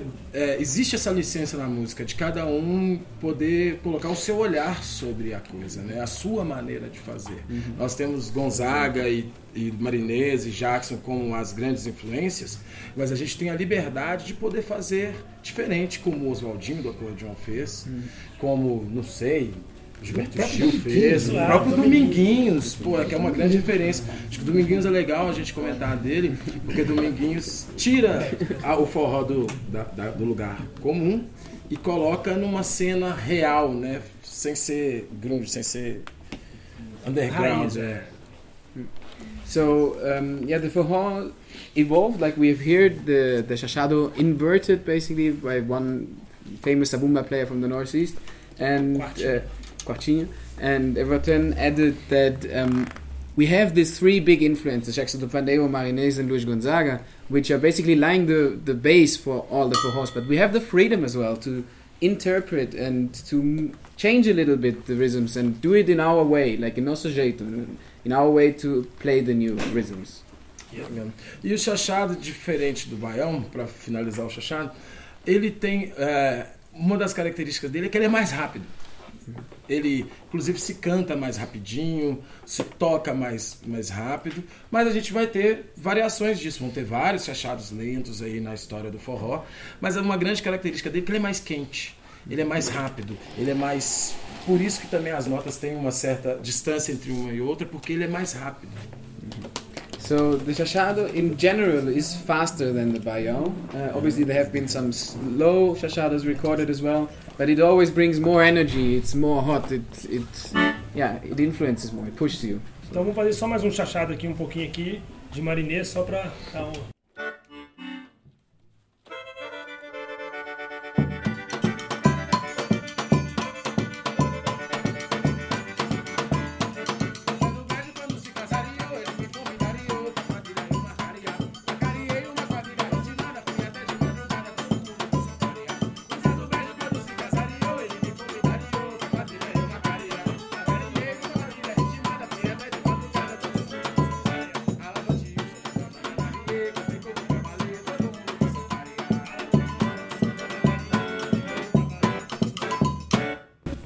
Mais rapidinho. Chachado. Agora vamos falar de um ritmo que também, que, com as suas influências europeias, né? Que é o shot. O shot é o shot que vem variado do Scott. É, a gente participa de um festival lá em Portugal que é o Andanças e há, há cinco anos que eu participo e lá eu tive a oportunidade de fazer aula e de ir nos bailes da- das europeias e lá eu comecei a dançar o Scott. Cara, e é muito parecido. E aqui parecido não. O Scott, vai, vai dançar o Scott é dois pra lá, pá, dois pra cá, foi e um, dois, três, quatro e dois pra lá, a galera dançando Scott. Aí eu falei assim, pô, isso aí realmente tem é a ligação com o shot. Faça ideia. Scotch? Uh, Scotch. Scottish. Scottish. É. Okay, so now we are talking about uh, the Shotchi, another rhythm which was influenced as well a lot by Europeans, by Scots. And Henrique was telling the story that he is participating in Andanças, which is a dance festival in Portugal. And he met some people there who like showed him how they are dancing, and he says, okay, it's basically with a little variation you can do um, the Shotchi as well. You dance Shotchi. Quando a, corte foi pro Brasil, né? na- na- nas, primeiras, nas primeiras vezes levavam músicos daqui para fazer as festas lá, as coisas todas. Aí eles tocavam Scott. Eu falei, que, que som é esse? Scott. Scott, Scott, Scott. No Brasil virou shot. É. Okay.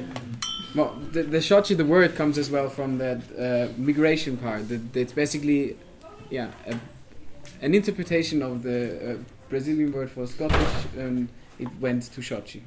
Scotchi. Sim, e o legal do shot, que eu, pelo menos, essa é uma informação minha, um ponto de vista meu, mas a gente tem que exaltar é, o velho Januário, que é o pai de Luiz Gonzaga. Ele, eu acho que ele é que traz essa ideia, do, do- ele que influencia Luiz Gonzaga e traz essa ideia do, do- da puxada do vovô, que nós chamamos. É- Com o fole fechado.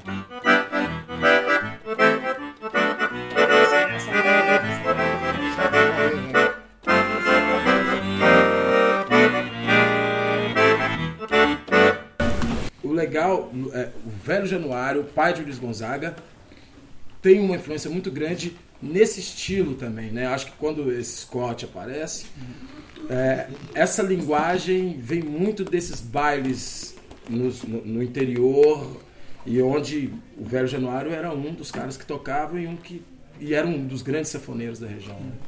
So um, Januario, the father of uh, Luis Gonzaga, had like Everton. His in his opinion, he accredits most of the um, origins of Shotchi to his father, to to Januario, because he was playing at a lot of these balls which were held in the interior of um, northeastern Brazil. And Januario was one of the guys who was playing sanfona there, and there was already this influence of um, these other people who were playing with the sanfona really close together, not really open, and this uh, specific kind of the base of the sanfona comes from that area, that time. É, legal. E aí a gente tem várias historinhas, né, de- da- da- sobre o shot.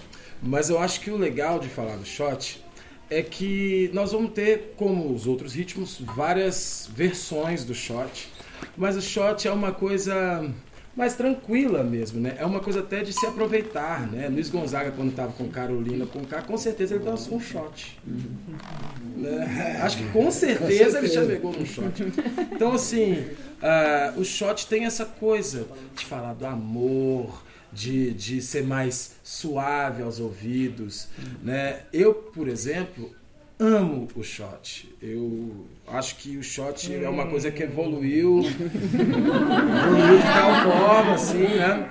E o shot, você tem esse, esse- essa grande característica que é falar mais macio, que é, que é, que é cantar melodias mais calmas, para deixar as pessoas mais à vontade. É isso, e o shot é maioritariamente, tipo, lento, né? É. Lento. Nossa, não, não existe shot. é, não tipo, existe. Não, mas Mas muito, balançar, muito rápido, Rápido, muito, muito rápido. rápido, não. Não, não. Vira e arrasta-pé. Não é arrasta-pé, exatamente. Um, so Shotchi is in general slow music, and it it describes as well sweet things like love and tenderness, and it, it is really calm. And they were and and they were like debating. Oh, Luis Gonzaga was was ha- uh, was hanging around with with um, quem foi? Aquele short. Luiz Blair com com Carolina. Carolina, com He definitely was like uh, dancing a shot. Então vamos mostrar um short aí, Bom, eu ah, nós vamos mostrar é, uns três tipos de shots diferentes. Nós vamos ter, acho que, uma grande. é, o shot, ele é lento, mas também não é tão lento. Você pode fazê-lo lento para ficar mais romântico. Mas a gente tem uma coisa, por exemplo.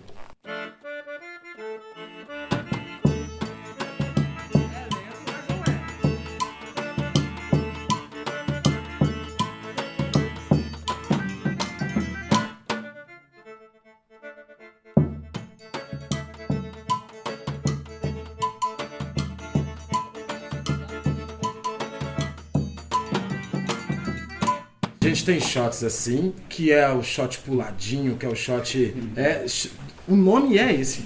shot puladinho. puladinho. Ele é mais. um pouquinho mais alegre, né?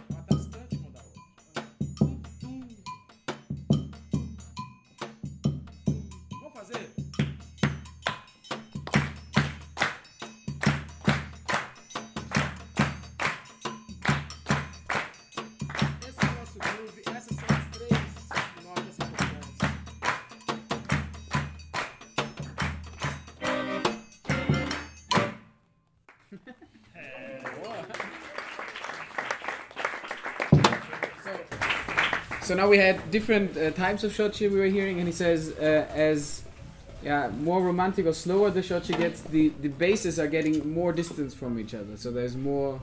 It's yeah, it's carrying along. It's basically. E agora mostra o ritmo mais brasileiro. que É, que é muito bom. Tem um ritmo Que é o que é o... rastapé? É o forró. É porque a gente desencontrou logo tá falando a informação ali, o coronel passou tiro na casa de banho. É. É. Mas o ritmo mais brasileiro, de que acredito de todos, é o forró. É, porque ele já ele ele aparece esse estilo depois do É. baião, né? então é uma coisa diretamente ligada ao Brasil. So now we're gonna hear the most Brazilian uh, rhythm, which is the forró, and it's an, a rhythm which developed later than the baião. É muito legal a gente falar que depois que aparece Luiz Gonzaga com todo sucesso, nós vamos começar, vai começar a aparecer trios. E trio é uma coisa mais tradicional mesmo, era o que eles já eram, né? E legal que na época não tinha Beatles. Beatles não tinha. Então assim, é, eles conseguiam fazer a coisa apenas com zabumba, triângulo sanfona. Quando os Beatles aparecem, o forró cai. Porque a juventude inteira queria iê, iê, iê. É, isso é muito sério. Daí as pessoas, Gonzaga e tal, daí começa a aparecer baixo nas gravações. Começa a apare- aparecer bateria nas gravações. Começa a aparecer guitarras nas- nas gravações. E isso tem muito a ver com os Beatles, né? Isso é muito louco. E enquanto é, tem essa coisa do forró se refazendo, aparecem os trios, os grandes trios. Trio nordestino, Três do Nordeste, que vem um pouquinho depois, Genival, Ari Lobo. É, pô, é, Gordurinha já era um cara mais da música, assim, né? Ele não era tão Não era exclusivo do compositor, forró. sim, sim, sim, É, sim. Não era um cara tão exclusivo do forró. Compositor, né? Um grande compositor. Mas aí você começa a aparecer, a- começa a aparecer esses caras. E com um balanço diferente. tinha um balanço diferente. Eles tinham tanta coisa de. de é, é, não era só mais falar da beleza do sertão. Eles podiam falar, você é folgado.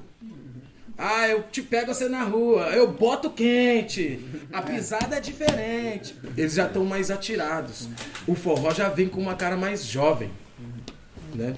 So the lucky thing for uh, Luis Gonzaga was when Baião became great in the beginning was that the Beatles were not existing yet, um, because because the Beatles were not there yet. Uh, he could play with this simple trio of uh, three instruments, and when the Beatles came up, it was like everyone needed to have a, a bass and a guitar, and everyone was looking for for this kind of music and it almost killed the forró. Like the forró went really down because a lot of young people didn't wanted to play it anymore.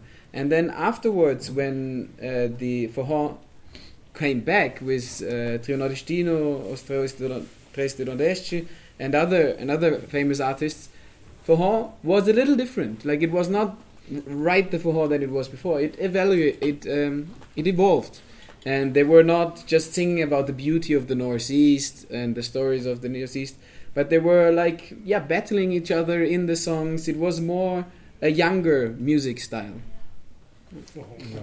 É, um outro detalhe legal do forró é que você vai encontrar no forró várias características de todos os outros ritmos que nós falamos. Você vai ter o fole do chachado em vários momentos. Você vai ter notas espaçadas em alguns momentos. Tum, tum, tum, tum, pá! Tum, tum, tum, tum, né? Você vai ter notas próximas. Você vai ter várias coisas dentro do forró. Por exemplo.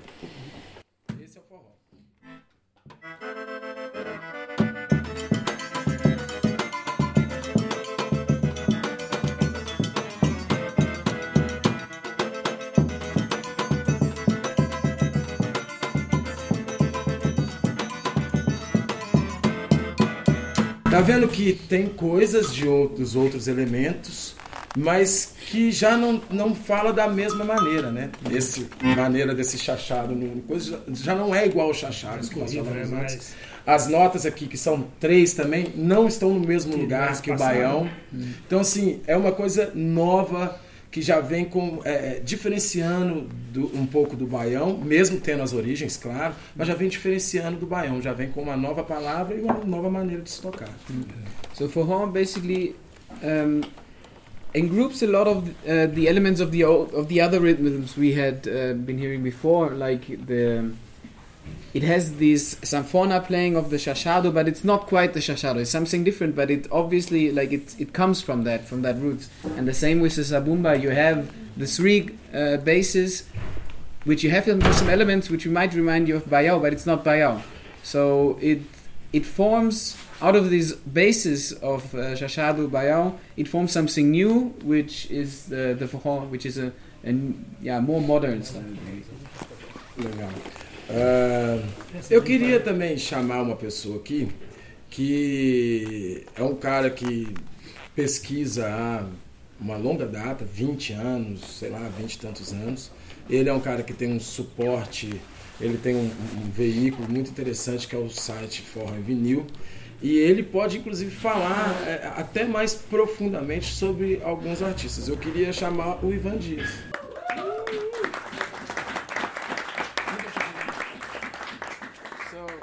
Um, Everton wants to invite Ivan, who is uh, like researching for more than 20 years already about forró, and he uh, is one of the administrator, one of the founders of the website Forró en Vinyl, which might, which some of you might know. There are 4,000 albums on that website which you can download. But um, yeah, he's researching a lot in that, and hopefully he can add some things um, to what Everton already said. É, bom, na verdade, assim, tudo que ele falou é, é muito ilustra é, A gente pode contextualizar um pouco melhor na, na, nas épocas que aconteceram, porque Luiz Gonzaga e o Baião é, tiveram seu auge durante as décadas de 50 e 60, the 50s and the 60s. E na década de 70, quando entrou a música, a world music, que seria Beatles e a música norte-americana, realmente as rádios e, e a- a- os meios de comunicação no Brasil eh, suprimiram um pouco da música nordestina que ela dominava. Então, nessa época, o, o forró e, e- e todos os ritmos nordestinos tiveram que se reinventar, absorvendo influências é, dessa música internacional. Então, é, absorvendo o contrabaixo, absorvendo a guitarra, a bateria, porque antes essa, essa musicalidade toda era dada pelo regional, que era pandeiro, cavaquinho e violão de sete cordas. Então essa evolução se deu durante a década de 70 e isso no- do ponto de vista dos instrumentos. E nessa mesma época, o, a temática das canções, que era que se falava muito do sertão, que era um tema que eh, interessava Apenas o nordestino. ao imigrante nordestino que vinha do Nordeste para trabalhar nas grandes capitais que eram São Paulo e Rio de Janeiro. É, nessa época, com, a- com essa concorrência, digamos assim, o forró teve que se reinventar. Então ele se re- reinventou musicalmente e se reestruturou do ponto de vista da temática das letras. E aí passou a falar muito de amor, porque o amor ele está presente para qualquer pessoa. E aí o forró durante a década de 80 voltou a subir, crescer um pouquinho e quer traduzir isso? Aí depois eu falo dos anos 90. so the the peak moments of the Forró were the 50s and the 60s. Um, then, when in the 70s, not just the Beatles but other music from North America was uh, coming into uh, the music market in Brazil, a lot of the media, the radios, were not playing music from the Northeast anymore. They were playing a lot of foreign music, and this created the necessity of the Forró to reinvent itself. New music instruments were introduced, like the bass, um, the guitar, the drums, and the traditional instruments like the pandeo or the guitar with seven uh, seven strings. Um, were- were- cavaquinho. Um, they were not represented anymore, and as well with the the lyrics had to change. Like the old lyrics were talking a lot about the Northeast, and that was just in just uh, important uh, for immigrants who came from the Northeast and settled down in Sao Paulo and Rio de Janeiro. There were a lot of them, but in the 70s, 80s, when this forró had to reinvent itself, uh, they had or the, the lyrics changed as well to more universal topics like love, for example. Everyone experiences love, no matter where you're from. Legal. É, vamos. Quer falar mais alguma coisa do forró? Não, vamos tocar mais um forrozinho. Bom, nós vamos tocar mais um forró, mais alguma outra linha de forró. E. E vamos passar para o rastapé. Vou tocar uma música instrumental, que também é sem letra, né? É, que era uma característica dos forrós antigos, né? O cara ficava tocando ali seis horas seguidas. Dessas seis horas, uma música durava uma hora. Não, ele não tinha microfone. É, então era tudo na, na, na cara de pau. Então nós vamos fazer um instrumental aqui bem, bem quente.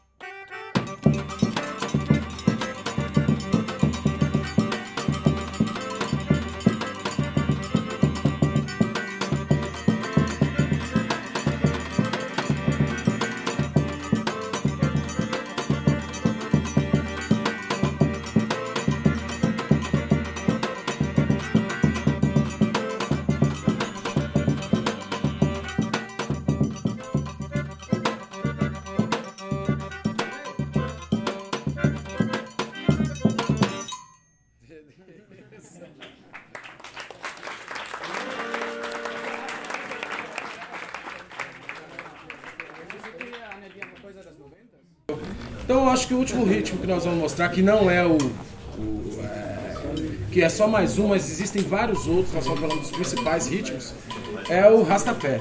O rastapé é muito legal, que é, é- é ligado à festa.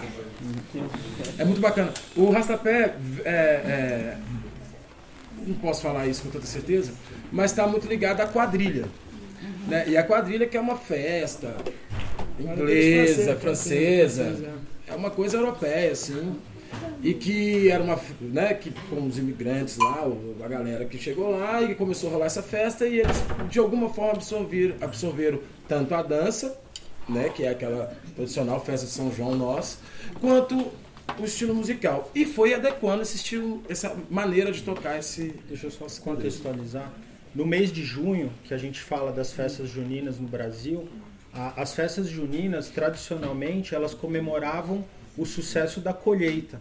Isso. Então elas, elas eram quando todo mundo colhia, todos os agricultores colhiam e tinham a fartura do alimento. Então se fazia a- a- a- as festas juninas com fogueira para comemorar que havia uma fartura de alimento e nessas festas eh, tinha a dança e a quadrilha e a quadrilha é, é a música da quadrilha é o ritmo é arrastapé.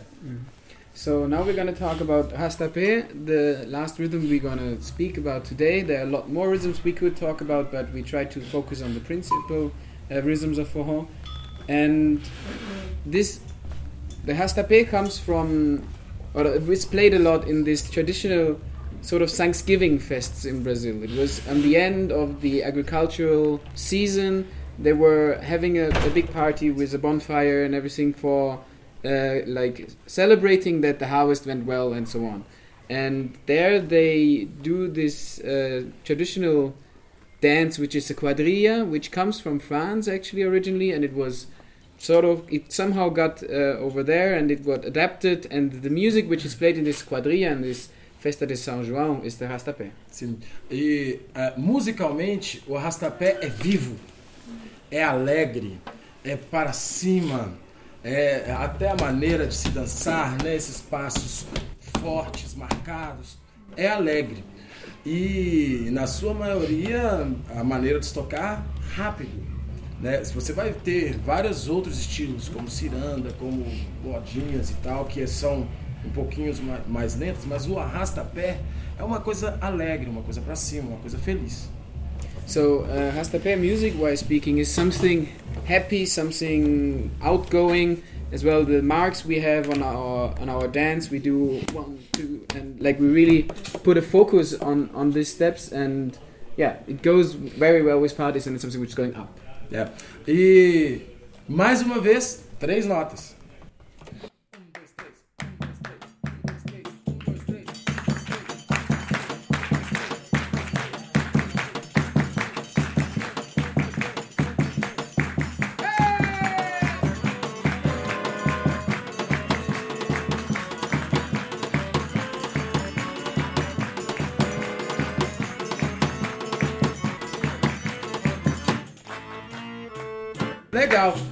Maneira de se marcar é uma música que o compasso é 2 por 4 na sua grande maioria. A gente pode marcar.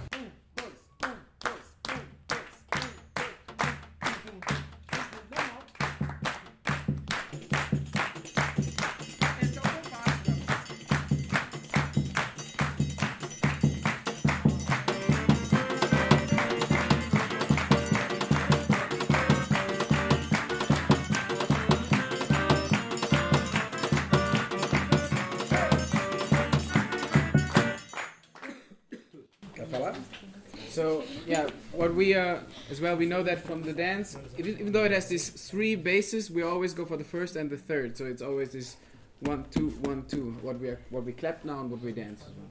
Legal. Two out of four. E agora a gente vai é, convidar a todos para poder tocar um pouquinho e, apre- e aprender um pouco das nossas células, um pouquinho dos instrumentos, alguma coisa assim. A gente quer fazer isso agora, certo? Sim. So now they want to invite everyone to uh, share a little bit of these uh, rhythms, and we have some instruments here, and we want to do that now. Legal. É legal todo mundo pegar cada instrumento igual, juntar, tá próximo do outro. Sim, como é que é? Zabumba nesse lado, É, zabumba, So- zabumba juntos, o É, quem vai finlandês. tocar? So grab one instrument and go with the other instruments in one of the uh, corners of the room. So you're together, you're grouped. O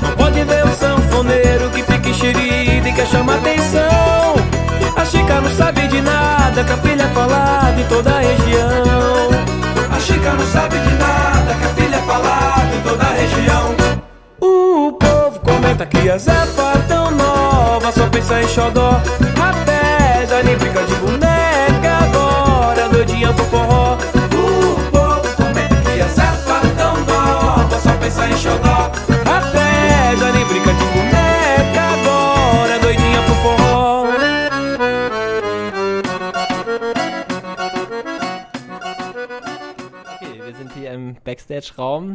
2 Uhr nachts. Das erste Konzert ist vorbei. Wir freuen uns auf das nächste. Diego, Diego Oliveira wird gleich spielen.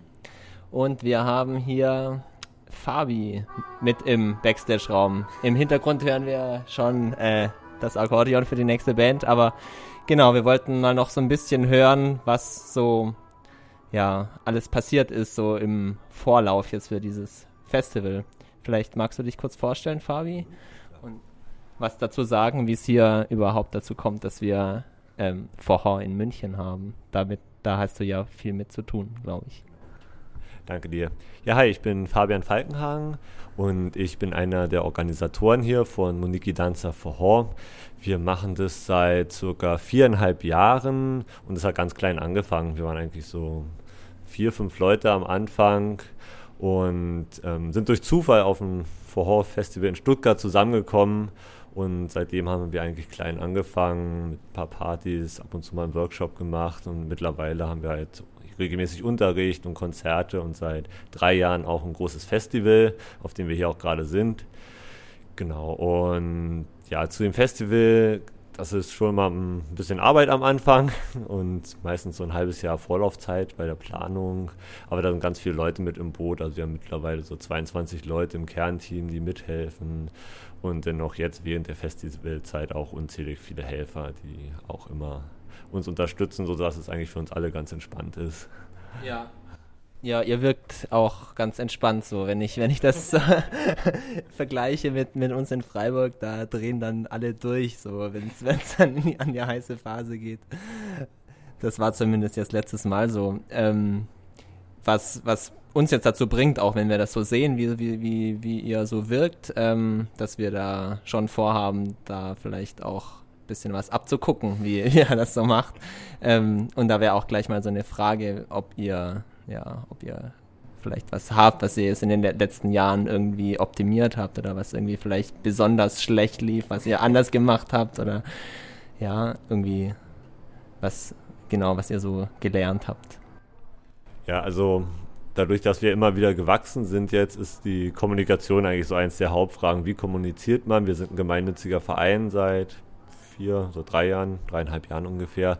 Und wie bringt man halt irgendwie die Informationen an alle Teammitglieder, wenn es was gibt? Und das ist nach wie vor ein Problem, was nicht immer so richtig klappt, weil es kommunizieren die einen mit den anderen. Wir haben da verschiedene Wege. Wir haben ähm, moderne Medien wie WhatsApp, wo wir wichtige Dinge einfach weiterschicken oder ähm, wir haben einen Google Drive Server, wo alle Dokumente abgelegt sind, wo jeder darauf zugreifen kann, wo man halt gut arbeiten kann, auch dass man einfach so gut wie möglich, wenn man sich selber für irgendwas interessiert, auch darauf zugreifen kann. Und das hat schon sehr geholfen, die Kommunikation zu optimieren in den letzten Jahren. Ähm, wichtig ist aber auch, dass man sich häufig trifft. Dadurch, dass wir halt einmal die Woche auch Unterricht haben, sind meistens alle da und ähm, kann man auch viel besprechen. Das ist sicherlich ein, ein wichtiger Weg und dann auch auf den Partys. Aber ich denke, also die Kommunikation ist eines der schwierigsten Themen, finde ich, vor allem je größer der Verein ist. Und im Verein wollen halt alle mitreden und es ist auch das Schöne am Verein dadurch. wächst es auch und dadurch ist es hier auch so divers in, in München, was einfach ist, es gibt nicht irgendwie ein oder zwei Lieder, die so bestimmen, sondern es ist eigentlich die Gruppe und es gibt jetzt kein, kein Gesicht in München, was irgendwie vorne steht, sondern es sind immer andere Leute, je nach Party organisiert jemand anders ein Event. Und das Festival, das machen wir halt alle zusammen, da hat jeder seine Aufgaben. Und ja, ist eigentlich eine schöne Sache. Und also auf dein Thema, bei euch war es chaotisch. Vor unser erstes Festival war super chaotisch. Wir waren einfach zu wenig Leute für die, für die Arbeit und da waren wir alle mega gestresst. Also hättest du uns da gesehen, hätten wir ganz anders ausgesehen. Aber ähm, daraus haben wir halt dann auch gelernt und versucht, mehr Leute halt einzubinden, schon im Vorfeld, die auch Sachen übernehmen. Ja, ich habe vorhin schon mit Chris gesprochen, hat gemeint, dass ein, ein wesentlicher Bestandteil bei euch ist, dass ihr eben so ganz klar definierte Aufgabenbereiche habt und dass eben wirklich so einzelne Menschen dann für eine Sache verantwortlich sind und dann wieder vielleicht so ein paar Helfer darunter haben, aber genau, dass ihr das gut aufteilt. Genau, wir haben ja auch noch ähm, mehr Leute von dem Orga-Team hier und wenn wir gerade schon am Aufteilen sind, geben wir vielleicht die, das Mikrofon mal rüber und lassen euch mal kurz vorstellen, was macht ihr denn hier, wie seid ihr denn in diesen Prozess eingebunden? Okay, ähm, ich bin Erika Lefstedt. Äh, ich habe vor drei Jahren etwa Frau gefunden. Ich war auf einer Party in der Max I und ähm, war total begeistert gleich von Anfang an und war dann auch ziemlich schnell nach einem halben Jahr dann auch im Team eingebunden. Ähm, ich bin für die Gestaltung und für Design, mache auch Unterricht. Ähm, genau, und äh, die, also die, die Leute, also das Team ist einfach genial. Das sind einfach sehr engagierte Leute, die Begeisterung mitbringen und ähm, die einfach diese Leidenschaft für den Tanz ähm, weitergeben. Und das ist wirklich wunderschön. Das ist wirklich toll. Das merkt man auf den Partys. Die Leute, die auch auf die Partys kommen und auch wiederkommen, das sind auch so ähnliche Leute. Und dadurch ist, ähm, ja, ist das einfach in München total schön gewachsen und so eine, so eine ähm, Community geworden. Ja, zu der Begeisterung, das kann man merken, wenn man jetzt hier ist so und das muss sich auch ganz gut verbreiten, dass hier äh, eine gute Energie ist zumindest. Ähm, war ja hier drei Tage nach Eröffnung der, der Anmeldungen fast alles ausgebucht oder so ähnlich. Ohne dass wir wussten, was überhaupt passiert, haben wir uns alle angemeldet, weil wir einfach das Vertrauen hatten, dass hier in München was Großartiges passieren wird. Wie kam das eigentlich dazu, dass ähm, ja, dass ihr so spät dann eigentlich auch veröffentlicht habt, was, was passiert. Ich weiß nicht, vielleicht kannst du da auch was zu sagen. Ähm, das war ja irgendwie, ein, es ist dann irgendwann durchgesickert, dass, dass Luso bei Yao spielen wird, was irgendwie dann natürlich für Freude gesorgt hat. Aber ansonsten, welche Lehrer kommen oder was, was uns erwartet, wussten wir nicht. Und wir haben uns trotzdem alle angemeldet. Ja, das ist schon immer ein Prozess. Also wir wissen am Anfang auch natürlich noch nicht, wenn wir das Datum festlegen, wer kommt da, welche Bands. Also wir haben natürlich Leute im Auge, die wir unbedingt die wir unbedingt dazu haben wollen, wie zum Beispiel ein Junior, der gerade reinkam. Und die entsprechenden Lehrer, die fragen wir halt dann auch einfach. Das ist, und wenn das klappt, dann kommen die. Aber das ist ein Prozess, also bis da alles klar ist, alle Flüge gebucht sind, das komplette Programm steht, ähm, gehen halt meistens keine Infos raus. Also wir wollen es dann schon auf einmal einfach veröffentlichen. Und gerade mit den Bands dauert das in der Regel schon mal ein bisschen, bis wirklich alles ganz fix ist, weil die häufig auf Tour sind und dann muss man die an dem richtigen Tag auch da haben und das ist ja auch ein Kostenfaktor, den man so fest will ja nicht vergessen darf. Also das ist ähm, so gut wie hier organisiert wirkt alles, ähm, ist das im Vorfeld halt gar nicht so leicht, ähm, die Sachen sicher zu haben. Also das ist immer gerade mit den Bands ganz spannend. Das kann, weiß auch die Erika sehr gut und, und noch ein paar andere im Team, die da sehr stark in dem Bereich arbeiten. Also gar nicht einfach. Ja, und ansonsten, dadurch, dass wir alle halt ehrenamtlich arbeiten, jeder hat hier einen Job oder ähm, studiert noch und muss was tun, kommen die Informationen auch manchmal einfach nicht so schnell zusammen. Also das ist jetzt nicht, wir wollen es bis zum letzten Moment offen halten, aber wir müssen einfach irgendwie planen können. Deshalb sind die Anmeldungen wie zwei Monate vorher natürlich dann offen, aber erst dann zwei Wochen vorher das Programm weil es einfach anders, anders nicht geht. Und wir sind ja ein relativ kleines Festival, wir limitieren die Niveaus ähm, auch relativ stark, damit nicht überfüllt wird, einfach, dass die Qualität vom Unterricht auch gut ist und die Leute, die kommen, einfach auch ein tolles Festival haben für das Geld, was sie bezahlen. Das ist so unser Ziel. Ja, das ist, das ist für euch ja auch so ein bisschen so ein Markenzeichen, dass es eben ein kleines, kleines Festival ist jetzt im Vergleich zu diesen riesen Giga-Dingern in Köln oder Stuttgart oder Paris oder so weit und so weiter. Ähm, könnte, könnte man ja theoretisch auch anders machen. Man könnte ja auch dann mehr Räume und wieder mehr Lehrer oder so das irgendwie machen. Ähm, wir haben das bei uns in Freiburg bisher beschlossen, dass wir das eben lim auch limitieren wollen und klein haben wollen. Ähm, was war für euch da ausschlaggebend, das zu, einfach zu entscheiden? Oder gab es da eine Entscheidung zu sagen, wir wollen einfach maximal so viel und auch nicht jetzt mehr Räume organisieren oder so?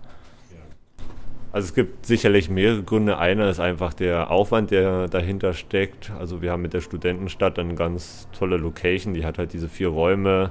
Da mehr zu organisieren in dem Umfeld wäre wiederum schwierig. Da müsste man sich ganz andere Locations suchen in München und München die Mieten hoch. Also da haben wir auch relativ viel Glück, dass wir dort sind. Zum anderen ist es halt auch ein persönliches Festival. Also heute Abend waren wir zum Beispiel mit wirklich mit 130 Leuten, glaube ich, im Augustinerkeller und es war einfach auch ein tolles Erlebnis, dass so viele da mitgezogen sind und mitgekommen sind an dem Abend und man lernt einfach Leute dann besser kennen.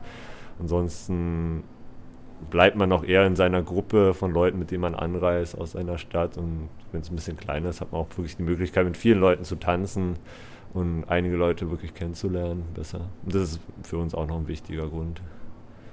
Vielleicht, vielleicht gerade nochmal äh, zum Augustiner-Keller beziehungsweise dem Kulturprogramm, was ich ja spannend finde, dass ihr eben auch, also ihr habt da wohl schon so das Bewusstsein, dass da auch ein internationales Publikum vielleicht kommt, den man so jetzt eben einen bayerischen Bierkeller zeigen möchte. ähm, ja, finde ich ganz spannend, dass ihr das in, in München so habt. Eben jetzt gerade auch in der Gestaltung von dem T-Shirt, die Brezel, finde ich super. da, ähm, nee, habe ich eigentlich gar keine direkte Frage dazu, aber so als Feststellung, dass ich das irgendwie ganz, ganz spannend finde. Oder was mir dann vorhin auch im, in diesem Augustiner Keller eingefallen ist, ist, dass, dass schon einige von diesen Vorhausstücken, die es so gibt, ähm, das Akkordeon doch auch an Alpen-Akkordeonmusik erinnern kann so und so da so eine Verbindung zu, zu finden, auch eine kulturelle Verbindung jetzt zwischen da diesem Vorhaus Brasilien und auch ja Bayern, warum nicht? Ähm, ja, als wir vorhin in äh, dem Keller saßen, saßen wir mit Freiburgern am Tisch die wir aber auch noch nicht richtig kannten. Von dem her ist das auch nicht verkehrt. Und haben da mal die Frage gestellt, ja, was, was denkt ihr denn eigentlich, wenn Freiburg so eine Verhör organisiert? Und die Antwort war relativ diffus. Von dem her interessiert mich ganz, äh, eigentlich ganz brennend, wie du denn da reingekommen bist. Also als du das gemerkt hast, okay, da gibt's Verhör, das ist spannend, das ist irgendwie interessant. Äh, wie kommt man denn dann rein? Habt ihr da irgendwelche Mechanismen oder so? Keine Ahnung. Wir haben, also Mechanismen. Wir haben auf unserer Homepage einfach geschrieben, wenn ihr Lust habt, dabei zu sein, schreibt an die E-Mail-Adresse. Das scheint nicht zu funktionieren. Habt ihr da eine bessere Idee? Ich weiß nicht. Wie war das deine Situation, als du gesagt hast, das ist spannend, ich würde hier gerne mitmachen? Wie war da der Weg? Es war eher so, dass die mich gefragt haben, ob ich mitmache. Und ähm, das ist auch öfters passiert, also manchmal auch nach äh, Aufgabe. Ne? Also ich bin selbstständig Designerin und ähm, das ist sehr praktisch, eine Designerin im Team zu haben. Ähm, es gibt aber auch Leute, die besser in Finanzen sind und organisatorisch besser sind und dann kann man die auch direkt ansprechen. Ähm, äh, oft sprechen die Leute uns auch an auf die Partys und dann versuchen wir einfach irgendwas, eine Aufgabe für jeden einfach zu finden, der passt. Und ähm, selten kommt eine E-Mail, komischerweise. Und wir haben auch nie irgendwelche große Werbung gemacht. Also, also das ist, ähm, wir haben schon, glaube ich, gesagt, so ein paar Mal, dass also jeder mitmachen darf, aber, ähm, aber so große Werbung nicht. Also die, die mitmachen wollen, die kommen meistens auf uns zu, weil das ist auch viel Engagement dabei. Also ähm, es ist auch viel Arbeit und also wenn man nicht hundertprozentig dabei ist, dann ist es vielleicht besser, dass die nicht mitmachen. Okay. Es ist jetzt 2.15 Uhr vielleicht sowas. Ja. Vorhin war es 2 Uhr, als wir angefangen haben. Äh, es ist zwar noch ein bisschen früh, ein Resümee zu ziehen, aber es ist jetzt doch schon ein größerer Teil des Programms vorbei. Die Workshops sind gelaufen. Das letzte Konzert sozusagen läuft gerade. Morgen haben wir noch den Ausklang im Zirkus. Vielleicht könnt ihr irgendwie schon so ein kleines Fazit ziehen oder sowas. So, okay, das war jetzt total gelungen oder oh mein Gott, wenn wir das. Keine Ahnung. Also so ein ganz kurzes Ende, so, das ist auch so Gegenende von unserer Radiosendung, dann so ein bisschen, um das abzuschließen, vielleicht. Habt ihr da schon ein Resümee für euch, vielleicht so? Ein kurzes? Also mit allen Leuten, mit denen ich bisher geredet habe aus dem Team, wir sind super zufrieden. Es ist eine sehr entspannte Atmosphäre im Team und das ist immer ein gutes Zeichen. Also es war jetzt nichts Unvorhergesehenes passiert, dass irgendwie Lehrer oder Band nicht angekommen ist, dass Technik kaputt ist oder so. Das kann ja immer alles passieren. Und insofern lief es eigentlich total gut und ruhig ab bisher. Die, die Partys sind gut besucht, die beiden Räume sind fast komplett voll. Also wir sind total zufrieden mit den, mit den Leuten und auch mit der Atmosphäre auf dem Festival. Es war richtig schön bisher und wird hoffentlich morgen dann auch noch im Wanderzelt. Und von dir noch eine Einschätzung? Ähm, ich freue mich auf morgen. Ich hoffe auch, dass das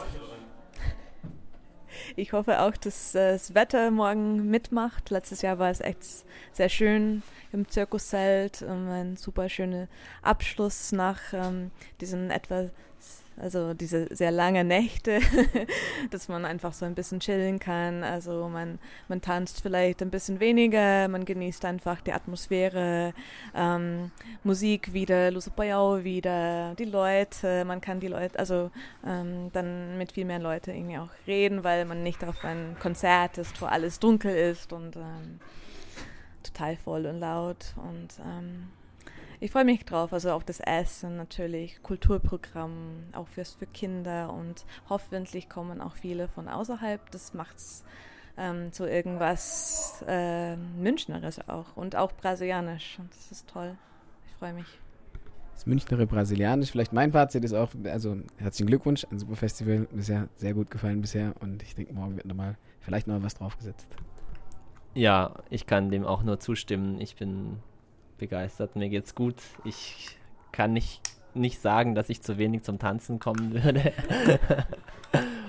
ja, schöne Stimmung und es ist immer wieder, immer wieder schön, bei euch hier in München zu sein. Auch eine große Einladung an euch, nach Freiburg mal zu kommen. Vielleicht auch geschlossen oder mit ein paar Leuten. Im genau Dezember haben wir unser Wochenende angesetzt. Über Nikolaus, Sonntag, der 6. Ja, vielen, vielen Dank für das Interview zu später Stunde. Dann, ja, bedanken wir uns und und gehen aufs Konzert. und, und freuen uns auf Diego Oliveira, genau.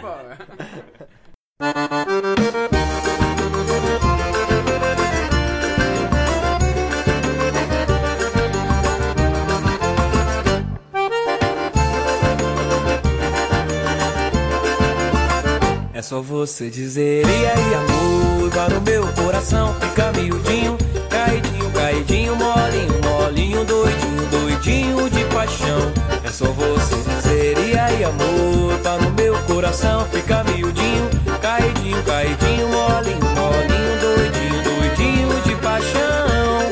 Mas quando você diz que não me quer Aí sabe como é que vive o homem mal amado Não adianta fazer pra ver conselho que diante de espelho tem um ser abandonado. Ai, ai. É mais um pobre pra roer, com juiz a moer. Mais um homem apaixonado. Ai, ai. É mais um pobre pra roer. Ai, ai. Mais um homem apaixonado.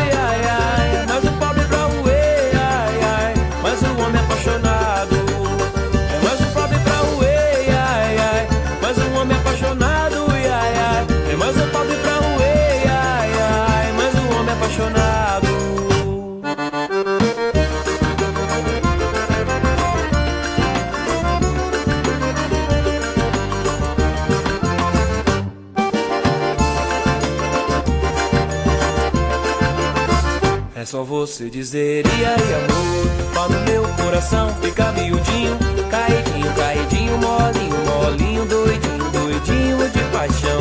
É só você dizer E aí amor, para o meu coração ficar miudinho Caidinho, caidinho, molinho, molinho doidinho